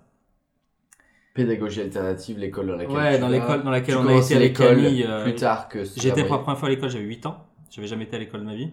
C'était ma mère qui me donnait des cours euh, à la maison, qui m'apprenait à lire et tout. Sinon, le reste de la Alors journée, ça, je, je pense vraiment que je jouais au chose. je hein. jouais au Playmobil et je grattais la terre et je mangeais des cailloux. Quoi. Ça déchire. Et j'avais les cheveux jusqu'au milieu du dos et j'étais euh, tu sais, le- l'enfant dans, dans le livre de la jungle. Quoi. Ouais, un mougli, un petit mougli. Ouais, Mais ça, c'est ça, tu t'es construit mais en ça opposition. ça c'était euh, la folie ça c'était la folie et tout ça et, et ça ça ça m'a ça ça m'a construit mais après par contre du coup de, de pas avoir eu toute cette enfance assez euh, Classique. mais non du coup complètement originale Ouais. Et quand Ah, j'arrivais, et en opposition, tu vois, avec ce que j'ai découvert à l'école et tout, alors que j'étais quand même déjà dans une école qui était, euh, qui Original. était originale, mais déjà j'étais là, euh, ah oui, d'accord, ok, donc vous, ça fait déjà 5 ans que vous... Euh, en fait, après, j'ai choisi des choses assez plus classiques et plus traditionnelles, Mhm. euh, parce que j'avais besoin de me confronter à la norme Ouais. pour me dire oui non mais attends autant en fait c'est pas du tout ça la réalité et ce qui me correspond. Et du coup bah après derrière tu vois j'ai fait le bac ES j'étais en école de commerce j'étais travaillé en grande distribution en CDI et tout. Et d'un coup je suis arrivé là et je dis ok d'accord. Bon. Ah, si la prochaine étape c'est la retraite euh, je vais mourir maintenant quoi. C'est terminé et je me suis barré et maintenant je cherche euh, justement un, un équilibre tu vois qui me correspond Ouais, ouais. plus mais, euh, mais moi, j'ai vraiment eu besoin de, de confronter ça. Mais c'est aussi parce que je pense que mes parents, ils m'ont aussi appris un truc, c'est. Et c'est par l'éducation aussi que j'ai eu, c'est vraiment le truc de, sais, de te faire ton opinion par toi-même et d'être Mhm. curieux et de pas. Moi, j'ai du mal à croire ce qu'on me dit. J'ai besoin de comprendre. Ouais. Si je comprends pas, et on a eu de la, enfin, j'ai eu de la chance entre guillemets sur les gens avec qui je suis tombé dans mes études et tout, parce que euh, on n'est pas dans un pays dans lequel euh, à l'école euh, c'est forcément hyper accepté de dire pourquoi, tu vois. Mhm, clairement. Tu dois apprendre et tu dois répéter derrière, mais Ouais. quand tu commences à te dire bah pourquoi, tu vois, moi je veux comprendre le truc, sinon ça sert à quoi que je l'apprenne, tu vois, si ça a pas. si ça- Mais ouais, moi j'ai besoin de comprendre, c'est pour ça que je suis curieux et que j'essaie de dire plein de trucs et tout, c'est parce que j'ai besoin, de- enfin j'ai envie de comprendre les trucs comment ils fonctionnent dans le monde, quoi. Parce que je trouve qu'on on a trop de facilité à faire les choses bêtement parce que il y a quelqu'un qui va te dire ouais non mais c'est bien, tu vois, Mhm. achète ça ou fais ça, tu verras c'est bien. Ouais d'accord. Pour toi c'était bien. C'est vrai. Mais en gros, pour, pour synthétiser, t'es es ce genre de mec, tu vas pas avoir une opinion en lisant juste le devant de la- de l'article. J'ai le même, gros j'ai même du mal à avoir une opinion sur plein de sujets Mhm. parce qu'en fait j'ai l'impression. Tu que- remets toujours tout en question. Ouais, mais j'ai l'impression qu'il faut trop de connaissances pour avoir vraiment une opinion euh, construite, tu vois. Ben ça, c'est pour moi, c'est pour moi, c'est la vraie impression qu'on devrait avoir. Et quand tu vois le nombre de gens qui ont plein d'opinions, Surtout. surtout sans creuser, euh, Et j'ai même l'impression Sur, que. sur une. euh, sur, la- sur uni- basé uniquement sur la lecture d'un titre. ouais, Tu vois, ouais, et ça, on connaît pas- tous les gens qui cliquent euh, sur, enfin, tu sais, ils regardent leurs infos là sur le téléphone là, tu sais, tu swipes à gauche. Hop, les infos, ils voient un truc, et puis tu sais, c'est, en plus, plus tu cliques sur certains liens, plus c'est ça qui t'est proposé, Ouais. quoi. Tout est complètement Et surtout, biaisé. et surtout, tous les titres doivent être aguicheurs, donc les titres Voilà, ah ouais, deviennent, du sont orientés. Clickbait à mort. Clickbait à mort. Et tu sais que même moi, je suis choqué maintenant un petit peu. Euh, moi, je lis pas mal Le Monde, qui, Mais même le monde fait Qui- du clickbait. qui, dans l'offre qu'on a de médias, pour moi, reste quand même quelque chose où ils ont quand même un certain nombre de standards euh, journalistiques, tu vois, un peu plus élevés Mhm. que certains autres, même si euh, y en a plein d'autres qui sont très bien. hein. Et et tout à l'heure, j'ai été dessus et c'était quoi? Ah putain, j'ai oublié le titre. Mais les titres étaient hyper orientés. Était... Ah oui, c'était euh, hier, ou il y a 2-3 jours, là, par rapport à Macron qui va en visite aux États-Unis, et c'était la visite décevante euh, de Macron, un truc dans le genre. Et ah non non, non non, pardon, c'était pas ça, j'ai confondu. C'était l'échange de prisonniers. Il y a eu un échange de prisonniers Oui. entre la Russie et Entre la Russie et et les Ah, États-Unis ouais. par rapport à ont- joueuse de basket. Ils ont une joueuse de basket et en face c'était un Trafiquant d'armes euh, qui a inspiré ouais. plein de films. Et elle marquait l'échange décevant de prisonniers entre. Et j'étais là, waouh Ah ouais, on en est là où le journaliste Il prend parti. Ouais. non seulement il prend parti, mais il te donne en plus l'opinion que tu dois avoir. que tu tu dois vois. avoir, ouais. Et sous-entendu, euh, c'est- Et si tu lis que ça- là, elle, elle aurait pu rester en prison et on n'aurait pas eu à aller changer. Après, ce- c'est nous qui allons plus loin. Mais si tu lis que ça et que derrière tu vas pas ouvrir l'article et tout, Ouais. et ben Non, en ça, fait tu viens malsain. pas de construire. Mais moi, ça, moi ça m'a un peu choqué parce que j'ai des attentes envers de certains. Mais bref. Oui. Mais bien oui, sûr. Et heureusement que tu as des attentes. En... Mais, Mais c'est chaud. Mais en plus de ça, j'ai l'impression qu'on a une époque où on nous demande d'avoir des avis sur tout.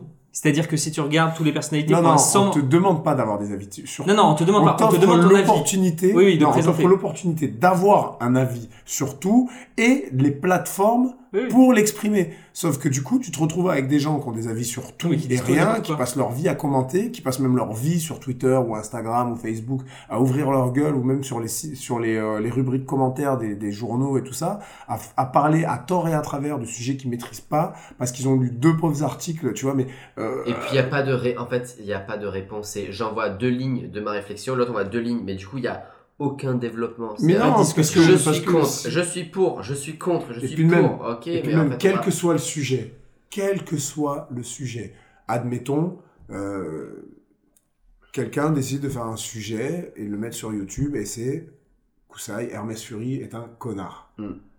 Et il va aller voir des gens, il va éliminer tous ceux qui diront du bien de moi, il va garder tous ceux qui disent du mal, créer un narratif, et d'un coup, je ne serai qu'un connard.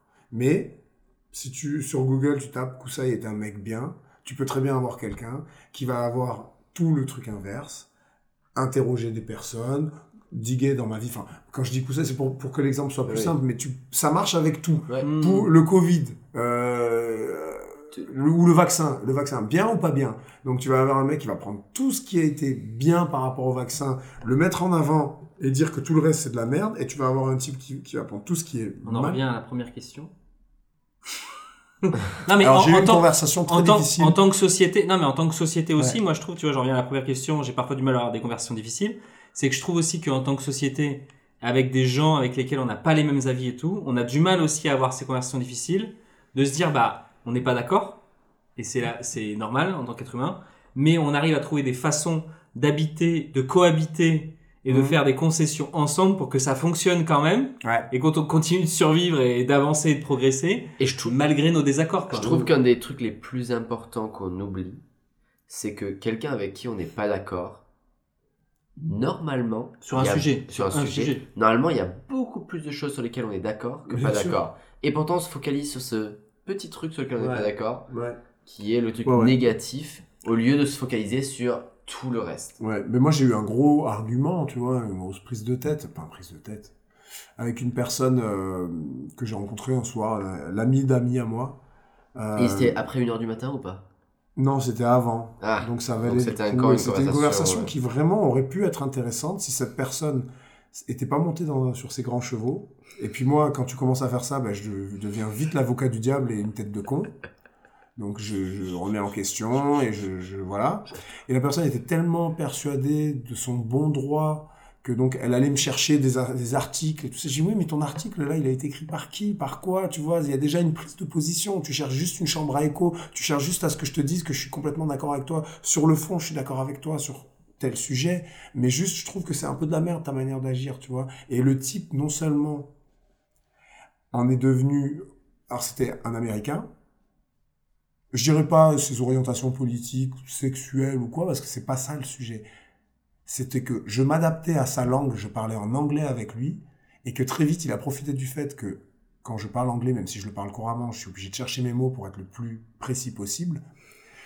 Pour m'empêcher de parler en étant vachement plus rapide, tu vois, et, bah, c'est normal. Et je Ouais. lui ai dit à un moment, je lui ai dit, mec, là, tu me laisses même pas parler. Bah, t'as qu'à parler. Non, tu penses, tu vois bien que je- déjà, je m'adapte à ta langue, j'essaye de parler avec toi. Des fois, je cherche mes mots et t'en profites pour me couper la parole. Donc, tu m'empêches de parler parce que tu veux avoir raison. Tu veux pas parler avec moi, je veux parler avec toi. Mm. Et ça a été un des moments de ma vie où je me suis senti assez fier de moi parce que là, je voulais vraiment parler. Je voulais pas convaincre. Mm. Je voulais parler, je voulais Bah, entendre et comprendre l'autre, tu vois. Et lui, non. Lui, il voulait convaincre. Et surtout, il voulait se convaincre lui-même. Il voulait avoir raison, il voulait avoir raison. plus loin que ça, c'est qu'il a presque fini par devenir physique, tu vois, sous biais d'un pseudo-massage, tu vois, euh, avec euh, quelqu'un très, très corpulent, très costaud et tout ça. Euh, et je lui je l'ai regardé, je lui ai dit, mais là, tu vois, tu te comportes exactement comme se comporte une personne toxique avec euh, quelqu'un d'autre. Tu deviens physique et t'essaies de me dominer physiquement. Première chose, T'es d'avoir pas dans la merde, t'es pas dans la merde parce que si je- moi je commence à le devenir, tu vois. tu Et vas puis même, ça marche pas avec toi, ce genre de ça ne comportement, marche parce pas que, ça, parce que tu je- le comprends. Ouais, comprends. parce que je, je connais très bien le langage Et de la dans tous les en cas, fait, et dans tous les Le cas, et dans tous les cas, même si ça marche, ça n'a absolument aucune valeur parce que t'es dans une. euh, Mais en gros, t'as t'es t'as dans perdu une- tes mots, donc tu deviens physique, quoi. Non, non, mais Ouais. c'est même- c'est même pas que ça. C'est que en plus de ça, ça veut dire que t'as eu raison, mais en fait, ça a pas de valeur parce que t'as as intimidé l'autre personne. Ouais, c'est ça. C'est ça. Et c'est nul. Tu vois? Mais du coup, c'est c'est bien parce Mais que tu ça m'a permis de me rendre compte que parfois, dans ma vie, j'avais eu ce comportement-là aussi. Ouais, ouais.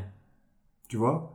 Euh, T'as été À à parler plus fort, à empêcher l'autre de Je la... fais ça. Mais, mais on a, on a cette discussion régulièrement avec Camille et c'est pour ça aussi que ce podcast il existe et qu'il a ce format-là. C'est que avec Camille, nous, plus qu'à. Enfin, je pense, hein, je parle sous couvert. Vas-y, vas-y. Mais plus qu'avoir raison et plus que trouver la réponse, nous, ce qu'on aime bien, c'est le jeu de la discussion, tu vois. Et ce qui est intéressant, c'est le, c'est le choc des idées et le débat. Parce que c'est ça qui fait avancer euh, nos réflexions, c'est ça qui nous élève un petit Ouais. peu et qui nous fait Ouais. devenir un peu plus intelligents. c'est pas le fait d'avoir raison ou d'avoir la vérité. En fait, ça, c'est, c'est, ça veut rien. tu- C'est le fait de discuter justement et se dire ah putain ouais j'avais pas vu les choses comme ça. donc C'est marrant qu'il y pense comme ça. Et de se, re- et de se remettre, se remettre en question, que l'autre se remette en on le fait en question. permanence parce et que c'est un bah- exercice super important. Si tu es capable de te remettre en question, je pense que es capable de pouvoir discuter avec Ouais. tout le monde. Et, et, et tu vois, tu, tu parlais au tout début du podcast, tu parlais de Rogan parce que tu sais que c'est un truc qu'on aime beaucoup et tout ça. C'est un mec qui est très controversé pour plein de choses, mais il y a une chose qui est inamovible chez ce type, c'est il n'est pas marié à ses idées. Et quand j'ai commencé à comprendre ce que ça voulait dire en profondeur, ne pas être marié à ses idées, ne pas être marié à ses pensées, et même comprendre que tu n'es pas ce que tu penses, tu n'es pas ce à quoi tu ressembles, Tu sais pas ce que tu dis. tu n'es pas ce que tu dis. Ça. Parce que tu es vachement plus multiple que ça et plus... Et puis t'es mouvant, t'es mouvant. Ce que t'as dit à un moment donné, tu peux changer d'avis. Moi, j'avais un ami qui me disait, alors lui, c'était, c'était pour le voyage, mais c'était pas seulement pour le voyage, c'était aussi pour la vie en général. Il disait, on n'est pas des arbres, on n'a pas des racines, on Mm. a des pieds, on est fait pour avancer. Mm. Et avancer, ça veut dire aussi monter, descendre, monter, descendre, tourner, se perdre, ouais, ouais. tu vois. Et c'est, c'est, et, et à la fois, parfois, c'est assez rassurant, les gens qui changent pas, parce que tu te dis, ok, bon, bah, avec cette personne, je m'attends à, à- à ça et je sais que ça. Mais d'un autre côté, tu te dis, mais euh, moi, j'aime pas le terme changer. J'aime pas les gens qui disent j'ai changé. Parce que on change pas vraiment. On a une nature qui est ce qu'elle est, Hmm. qui est autant conditionnée par notre nature profonde, tu vois, que par l'environnement dans lequel on a grandi. Je suis ni déterministe, ni dans l'idée que, euh, que ton environnement va te, va te modeler complètement, Ouais, ouais. mais on évolue. Oui, Moi, oui. je préfère dire, euh, à la place de dire j'ai changé, je préfère dire j'ai grandi. Euh, bah oui, carrément. J'ai beaucoup aimé cette phrase euh, de ton. C'est qui ton ami du coup? On n'est on pas des arbres, on n'a pas de racines, on a des pieds, on est fait pour marcher aller de l'avant. C'est mon ami euh, François, c'est un, un type, euh, un grand extraterrestre. Mais Et c'est- belle citation. Ouais. Ouais. très très Ouais, cool. J'ai noté. Moi, je pense que ça, ça va quand même à l'encontre de certaines formes qu'on peut avoir dans notre nature humaine, et notamment euh, de ce que la société, certaines normes essaient de nous, nous, Des imposés. nous mettre, nous imposer, nous mettre dans un moule, parce que justement, euh, on essaie de nous caser dans, un, dans un, une forme de, de constante, justement, de trouver un travail. trouver Mais ça, c'est normal. Oui, non, mais je suis d'accord. Mais du coup, c'est vrai que c'est vrai que je pense qu'il y a plein de gens qui ont un peu l'impression que les avis, c'est un peu comme les meubles et ta maison. Hmm. Tu sais, genre, Ah oui, mais c'est bon, j'ai acheté la maison, c'est bon, ça, pour 20 ans, j'ai celle-là. Ou bon, alors, la vie, bon, j'ai celui-là, et puis c'est bon. Ouais. Et non, en fait, c'est pas comme ça que ça se passe. C'est que tu vas, tu vas évoluer, justement, comme tu dis, tu grandis, tu changes d'avis, tu.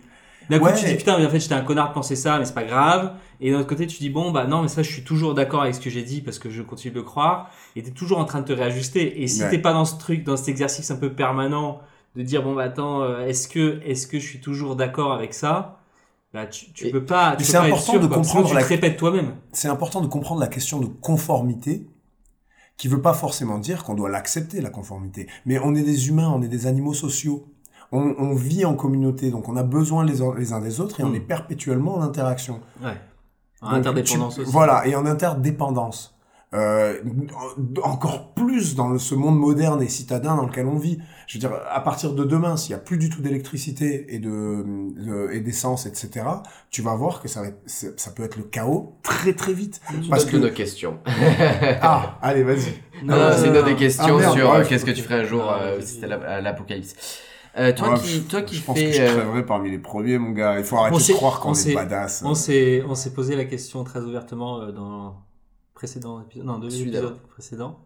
Et, euh, et c'était marrant parce qu'on on s'est dit qu'en fait, le, le seul espoir, c'est si tu, tu tombes avec des gens avec qui ça fonctionne. Et la que. collaboration. Oui, mais c'est, pas le- seulement ça. Ça veut dire aussi Non, être mais que- et que- autonome.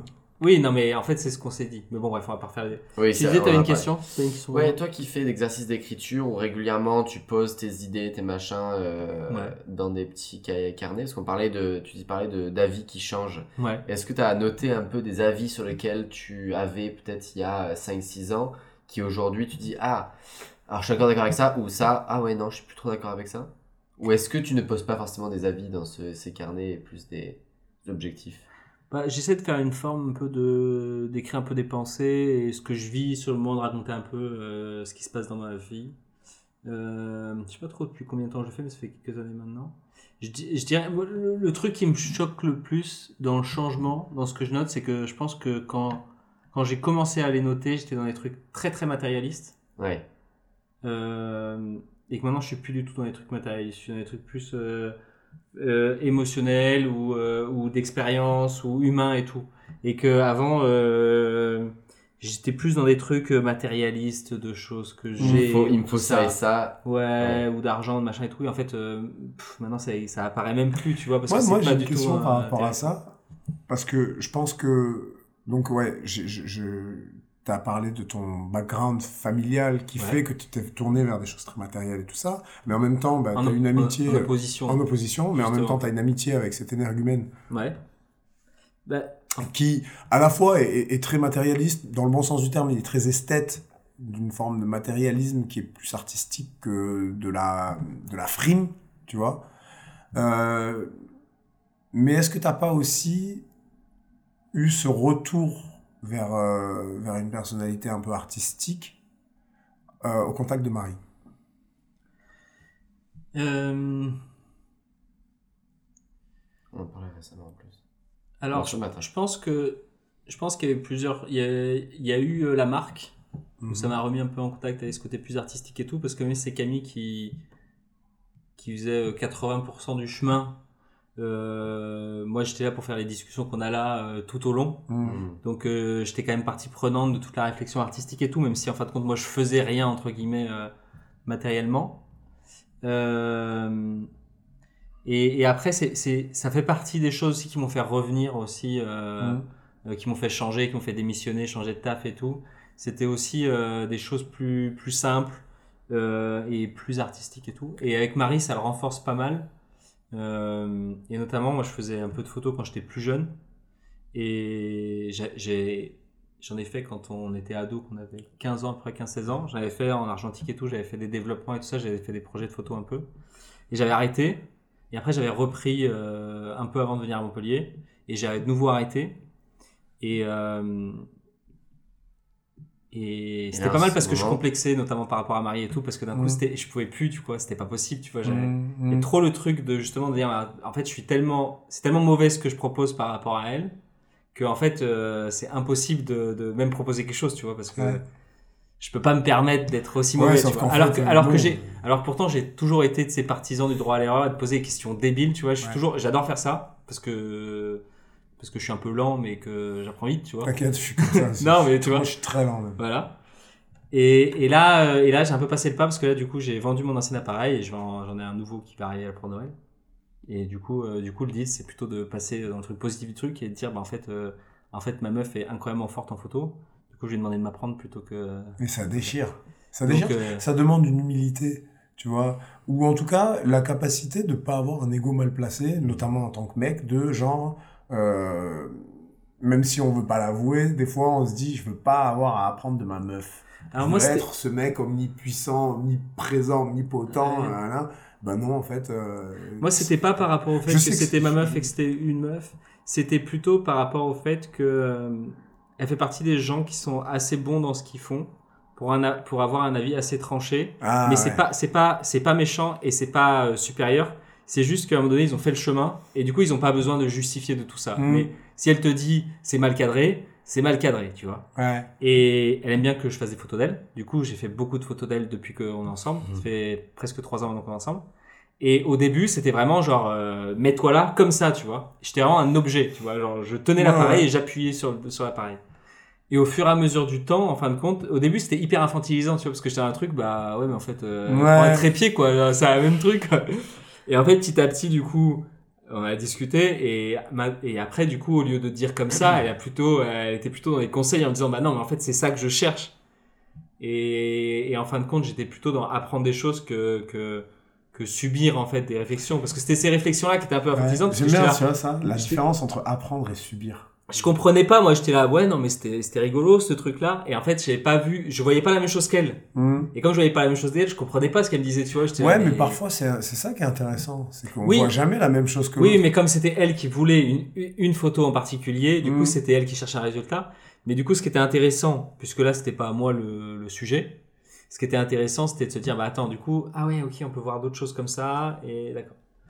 Donc, euh, mais ouais, c'est c'est pas simple d'être euh, à côté de gens qui ont qui ont beaucoup de ta- talent, euh, tu sais, qui sont assez assez directs et tout ça. Mm. Euh, mais en fait, c'est pas pas toi qui parles en fait. Enfin, je veux dire, c'est à toi qui parle, mais c'est pas contre toi en fait. Ouais, non, c'est pas contre toi. Mais c'est comme toi, tu disais tout à l'heure, je sais pas si c'était quand on a déjà commencé l'enregistrement ou quoi, mais tu disais tu faisais un jam hier ou avant-hier Ouais. Avec euh, une amie à toi qui chante super bien et que t'étais un peu complexé par rapport à ta voix parce que t'as un peu la voix cassée et tout et qui était là non mais ta voix elle est super belle. En fin de compte, des fois, on- même si on sait que c'est nul, on, on Ouais. se surprend à se comparer. Et on prête à l'autre des pensées qu'il n'a pas. Exactement. On fait des suppositions et tout et en fait. C'est un euh, truc très, euh, très présent aussi quand même. hein. On prête à l'autre des pensées qu'il n'a pas, mais aussi euh, parfois. euh, Toutes les suppositions qu'on fait par rapport aux autres, tu veux Ouais, dire Genre, ouais. ah, mais il doit penser ça de moi, ou ah. Exactement. Alors ça, Ou alors si je fais ça, si je fais ça, du coup il va penser que. À partir du moment où tu fais une supposition. Euh, Celui-là, il y en a un qui s'est ouvert là. Je, je, vas-y. je- Non, mais à partir du moment où on fait une supposition, c'est vrai que le chemin est, est pas ouf derrière. Le cheminement. C'est une petite dernière question. Ah, Ouais, c'est la, ouais. question de clôture pour toi, Koussaï. c'est Bah écoute, c'est marrant, c'est très marrant parce que en plus c'est une question, la réponse définit énormément de choses euh, qui me concernent, c'est puissant. Et en plus c'est Anna qui Ok. Euh, et euh, bah, je suis très content de lui. As-tu déjà été harcelé ou as-tu déjà harcelé ou été harcelé à l'école? Et comment as-tu évolué depuis ça? Eh ben euh, ça c'est quasiment ce qui a défini tout ce que je suis devenu. Je me suis fait casser la gueule de, du CP au CM2 tous les jours. À l'époque, dans l'école en tout cas primaire où j'étais, il n'y avait pas beaucoup de gosses immigrés. Et moi, j'avais droit tous les jours à les Arabes, c'est comme les cafards, on les écrase. Et je me faisais littéralement défoncer la gueule. Alors, la plupart du temps, rien n'était marqué sur mon visage. C'était des, la balayette, et puis après on te met des coups de pied dans les jambes et dans le ventre, des humiliations. Dès que je la ramenais, euh, on me faisait fermer ma gueule. Euh, on me faisait bien comprendre que j'étais pas à ma place ici. Il s'est avéré, j'ai eu une réminiscence récemment que j'ai moi-même à l'école primaire eu un comportement au moins une fois avec une personne, puisque j'ai eu ce souvenir d'un coup d'un gars, je crois qu'il s'appelait Renaud, un petit Corse qui était arrivé euh, dans le truc et qui un jour m'a attrapé dans les chiottes en me disant bon tu faisais le bois avec moi mais maintenant j'ai fait du judo, tu vas faire quoi? Et je lui ai dit mais moi j'ai jamais fait le bois avec toi, j'ai rien contre toi, tu vois, j'avais été surpris que lui ait ressenti de ma part, la moi violence. qui, ai- qui était euh, entre guillemets une le victime souffre-douleur. euh, et le souffre-douleur des autres, que j'ai pu avoir un comportement comme tel, tu vois. Et, euh, et du coup, que- voilà, j'ai eu cette réminiscence récemment et ça m'a fait prendre conscience qu'on était à la fois un bourreau et une victime. Et de toute façon, c'est ce qui s'est passé. Il y a une chanson de, de Yellow Wolf que j'aime beaucoup qui, qui s'appelle Shadows, euh, dans laquelle il, il finit, il finit, le refrain le, est chanté par un chanteur euh, de, de, de country et il dit Les choses qui me terrifiaient sont celles que je suis devenu. Et euh, moi, je suis pas devenu un raciste, tu vois. Enfin, clairement, parce que de toute façon, voilà, tu vois, genre, je peux pas. C'est pas que ça, c'est pas que tu peux pas être raciste si t'es euh, d'origine immigrée, c'est juste que, bah non, moi j'ai juste de l'amour pour tout le monde, tu vois, et je m'en fous et j'aime toutes les cultures et je suis un grand curieux. Mais je suis devenu violent. Je suis devenu violent. J'ai appris les sports de combat, les arts martiaux. Pendant très longtemps, j'étais juste un mec cool qui savait se défendre. Et puis, petit à petit, parce que je faisais pas la... une paix qui est toujours pas vraiment faite d'ailleurs. hein. Euh, le- les serpents dans la tête, ils sont, ils sont là. Quand ils sont là, quand ils poussent dans ta tête, ils sont là pour toujours, quels qu'ils soient. D'ailleurs, d'accord, que ce soit des, envies de suicide, des, addictions à la drogue, euh, une, propension à la violence et tout ça. Quels que soient les serpents dans, la tête que tu as, ils sont là pour toujours. Et c'est comment tu navigues avec. Moi, j'ai lâché prise à très nombreuses reprises. Euh, et du coup, je suis devenu, je suis devenu un bully. Je suis devenu un mec violent. Euh, Il y a eu plein d'étapes dans ma violence. Euh, une qui a été très très marquante, c'est quand j'étais gamin. Je devais avoir un truc comme 12 piges et on avait trouvé un moyen de grimper sur le lac Duc des Arceaux de manière totalement inconsciente. À 12 ans, on le traversait tout entier, mais tout en haut lac Duc, tu vois. Euh, je- moi, je grimpais partout. D'ailleurs, le fait de grimper partout quand j'étais gamin, c'est venu des fils de gendarmes de, de plus vieux que moi du quartier où j'ai grandi qui me lâchaient leur berger allemand dessus en me disant allez grimpe aux arbres Mowgli parce que j'étais bronzé et que j'avais les cheveux à Mowgli, tu vois. Euh, chose, j'ai pas compris le racisme. Moi, le racisme, j'ai compris très tard. Hmm. Parce que pour moi, j'étais français. Quand des mecs me disaient, Ah, tu parles vachement bien français. Oui, je pense. J'étais là, genre, non, mais je suis C'est normal. tu vois, genre, euh, voilà. Euh, Et donc, euh, ce jour-là, je suis, je suis en haut de- de- de- d'un truc, je, je m'apprête à grimper aux arceaux et je suis dans le parc des arceaux et je vois un type assis avec une nana, un mec d'un certain âge. Je, je te jure que je, presque, presque 30 ans après, je me rappelle encore du visage de ce mec, tu vois. Il avait les cheveux un peu gris, un bouc, il était rougeau, il était très costaud et sa meuf, c'était une dame métisse. Il y avait un enfant et à un moment, il lui met un coup de coude dans la gueule. Ah, et moi, je suis, ouais, moi, je suis perché en hauteur, caché, invisible et impuissant. Parce que je sais pas quoi faire. Je viens de voir ce mec, euh, je vous jure que là, ça me, ça me fait remonter beaucoup de choses, tu vois, Mhm. le simple fait d'en parler. Je vois ce mec mettre un coup de coude dans la tête de cette meuf, et il y a une part de moi qui se dit, il y a plein de cailloux, t'en prends un et tu lui balances dans la gueule. Il n'y a Mhm. pas des petits cailloux, genre j'allais lui balancer un truc de la taille d'une brique dans la gueule. Et il y a l'autre, le lâche, entre guillemets, tu vois, celui que j'ai toujours dans ma tête appelé le lâche, qui a jamais rien fait. Et puis, c'est des choses qui se refoulent. Et puis, un peu plus tard, euh, maintenant, je peux en parler enfin, tu vois, avec euh, vachement de, de liberté euh, De paix. et de paix avec, avec ça. Un peu plus tard, un mec âgé, plus âgé en tout cas, moi j'étais adolescent, euh, alors 13 ans, un truc comme ça, ou 14 ans, un mec adulte euh, a essayé, je dis bien essayé, il m'est rien arrivé, de m'embarquer dans sa voiture. Euh, et quand je me suis approché de sa voiture, parce que le mec m'appelle, il était un peu tard, on traînait tard dehors le soir, voilà, c'est les années 90. À cette époque-là, euh, les parents, ils n'avaient pas trop peur pour, les en- pour leurs enfants. Enfin, tu vois, tu grandissais dans, un environnement où tu pouvais être dehors jusqu'à tard le soir dans ton quartier.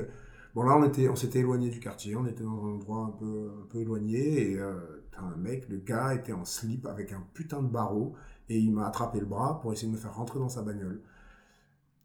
Tous ces trucs accumulés, les mecs qui m'ont cassé la gueule euh, à l'école primaire, voir des hommes, parce que c'était pas le premier que je voyais, voir des hommes violents avec les femmes, voir un mec essayer de m'attraper dans une position de faiblesse, tu vois, pour me faire ce qu'il aurait voulu me faire. Ça a créé chez moi une haine des hommes et qui était complètement tournée vers les hommes. Hmm. Et notamment vers des comportements, aujourd'hui on appelle ça des, des comportements toxiques. Il s'avère que petit à petit, alors j'ai jamais levé la main sur une femme, sauf à l'entraînement. Et c'est des fighteuses, et je les respecte en tant que fighteuses et pas en tant que femmes. Tu vois ce que je veux dire? Donc là, je combats avec un combattant, Bien je sûr. combats pas avec une femme. Euh, ça veut pas dire qu'on y va toutes ses forces et tout ça, on se rend service l'un à l'autre. Euh, j'ai jamais levé la main sur une femme, j'ai jamais levé la main sur un enfant. J'ai a priori jamais levé la main sur quelqu'un de plus faible que moi, en tout cas, jamais sans, sans que ça provienne de quelque chose.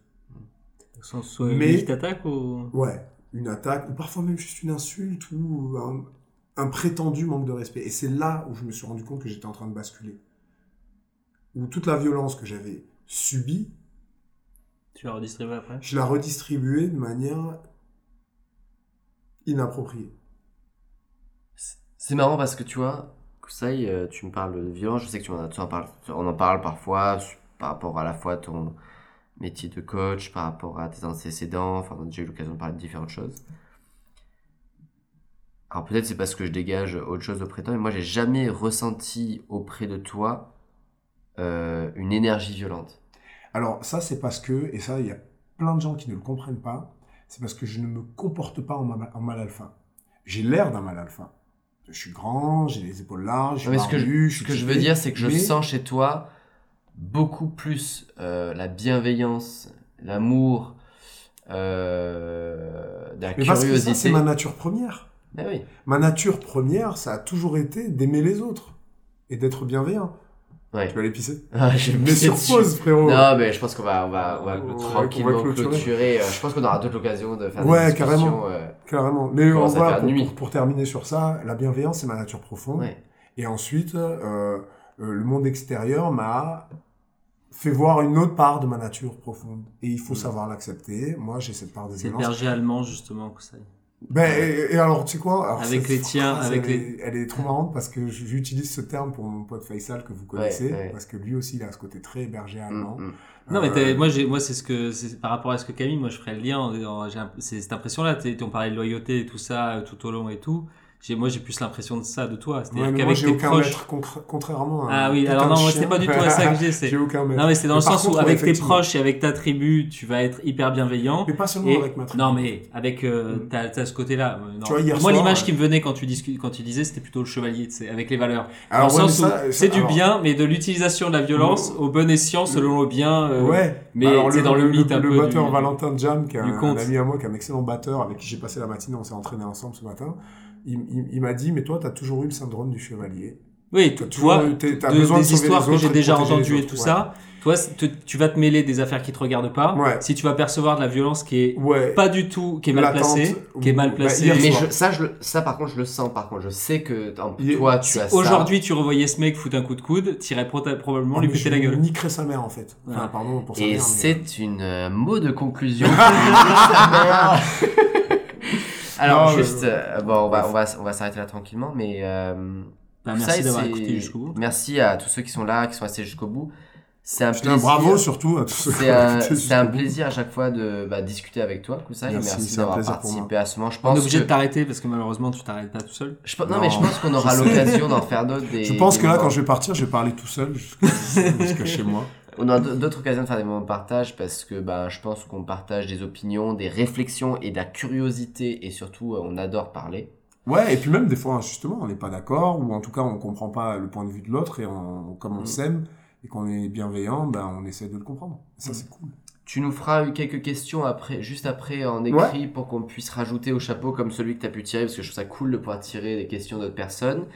Euh, si cet épisode vous a plu, n'hésitez pas euh, bah, déjà à vous abonner à Moment Partage, à partager avec des personnes qui eux euh, aimeraient entendre euh, tous ces paroles de prophètes que nous avons proférées. Non, je... Des citations de, de Des Kousai. citations de Kousai. Euh, en attendant, euh, Kousai, je t'aime beaucoup mec. Moi aussi, T'aimes je vous fort. aime beaucoup, les gars. Merci, merci, merci de m'avoir invité, ça me touche énormément. Et euh, c'était encore plus fun que ce que je prévoyais. Et bah c'est Ah, parfait. C'est parfait. On se revoit pour le disque d'or, c'est ça Putain, non.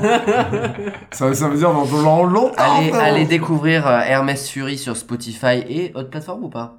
Toutes les plateformes. Toutes les plateformes Hermès Ouais. Fury, euh, Blues Rock et comment on peut Blues, définir? soul, Blues rock. Soul Rock. Voilà. Ouais. On vous fait des petits bisous. Bon après-midi, bonne soirée, bon matin selon quand vous nous Mhm. écoutez et à très bientôt. À bientôt.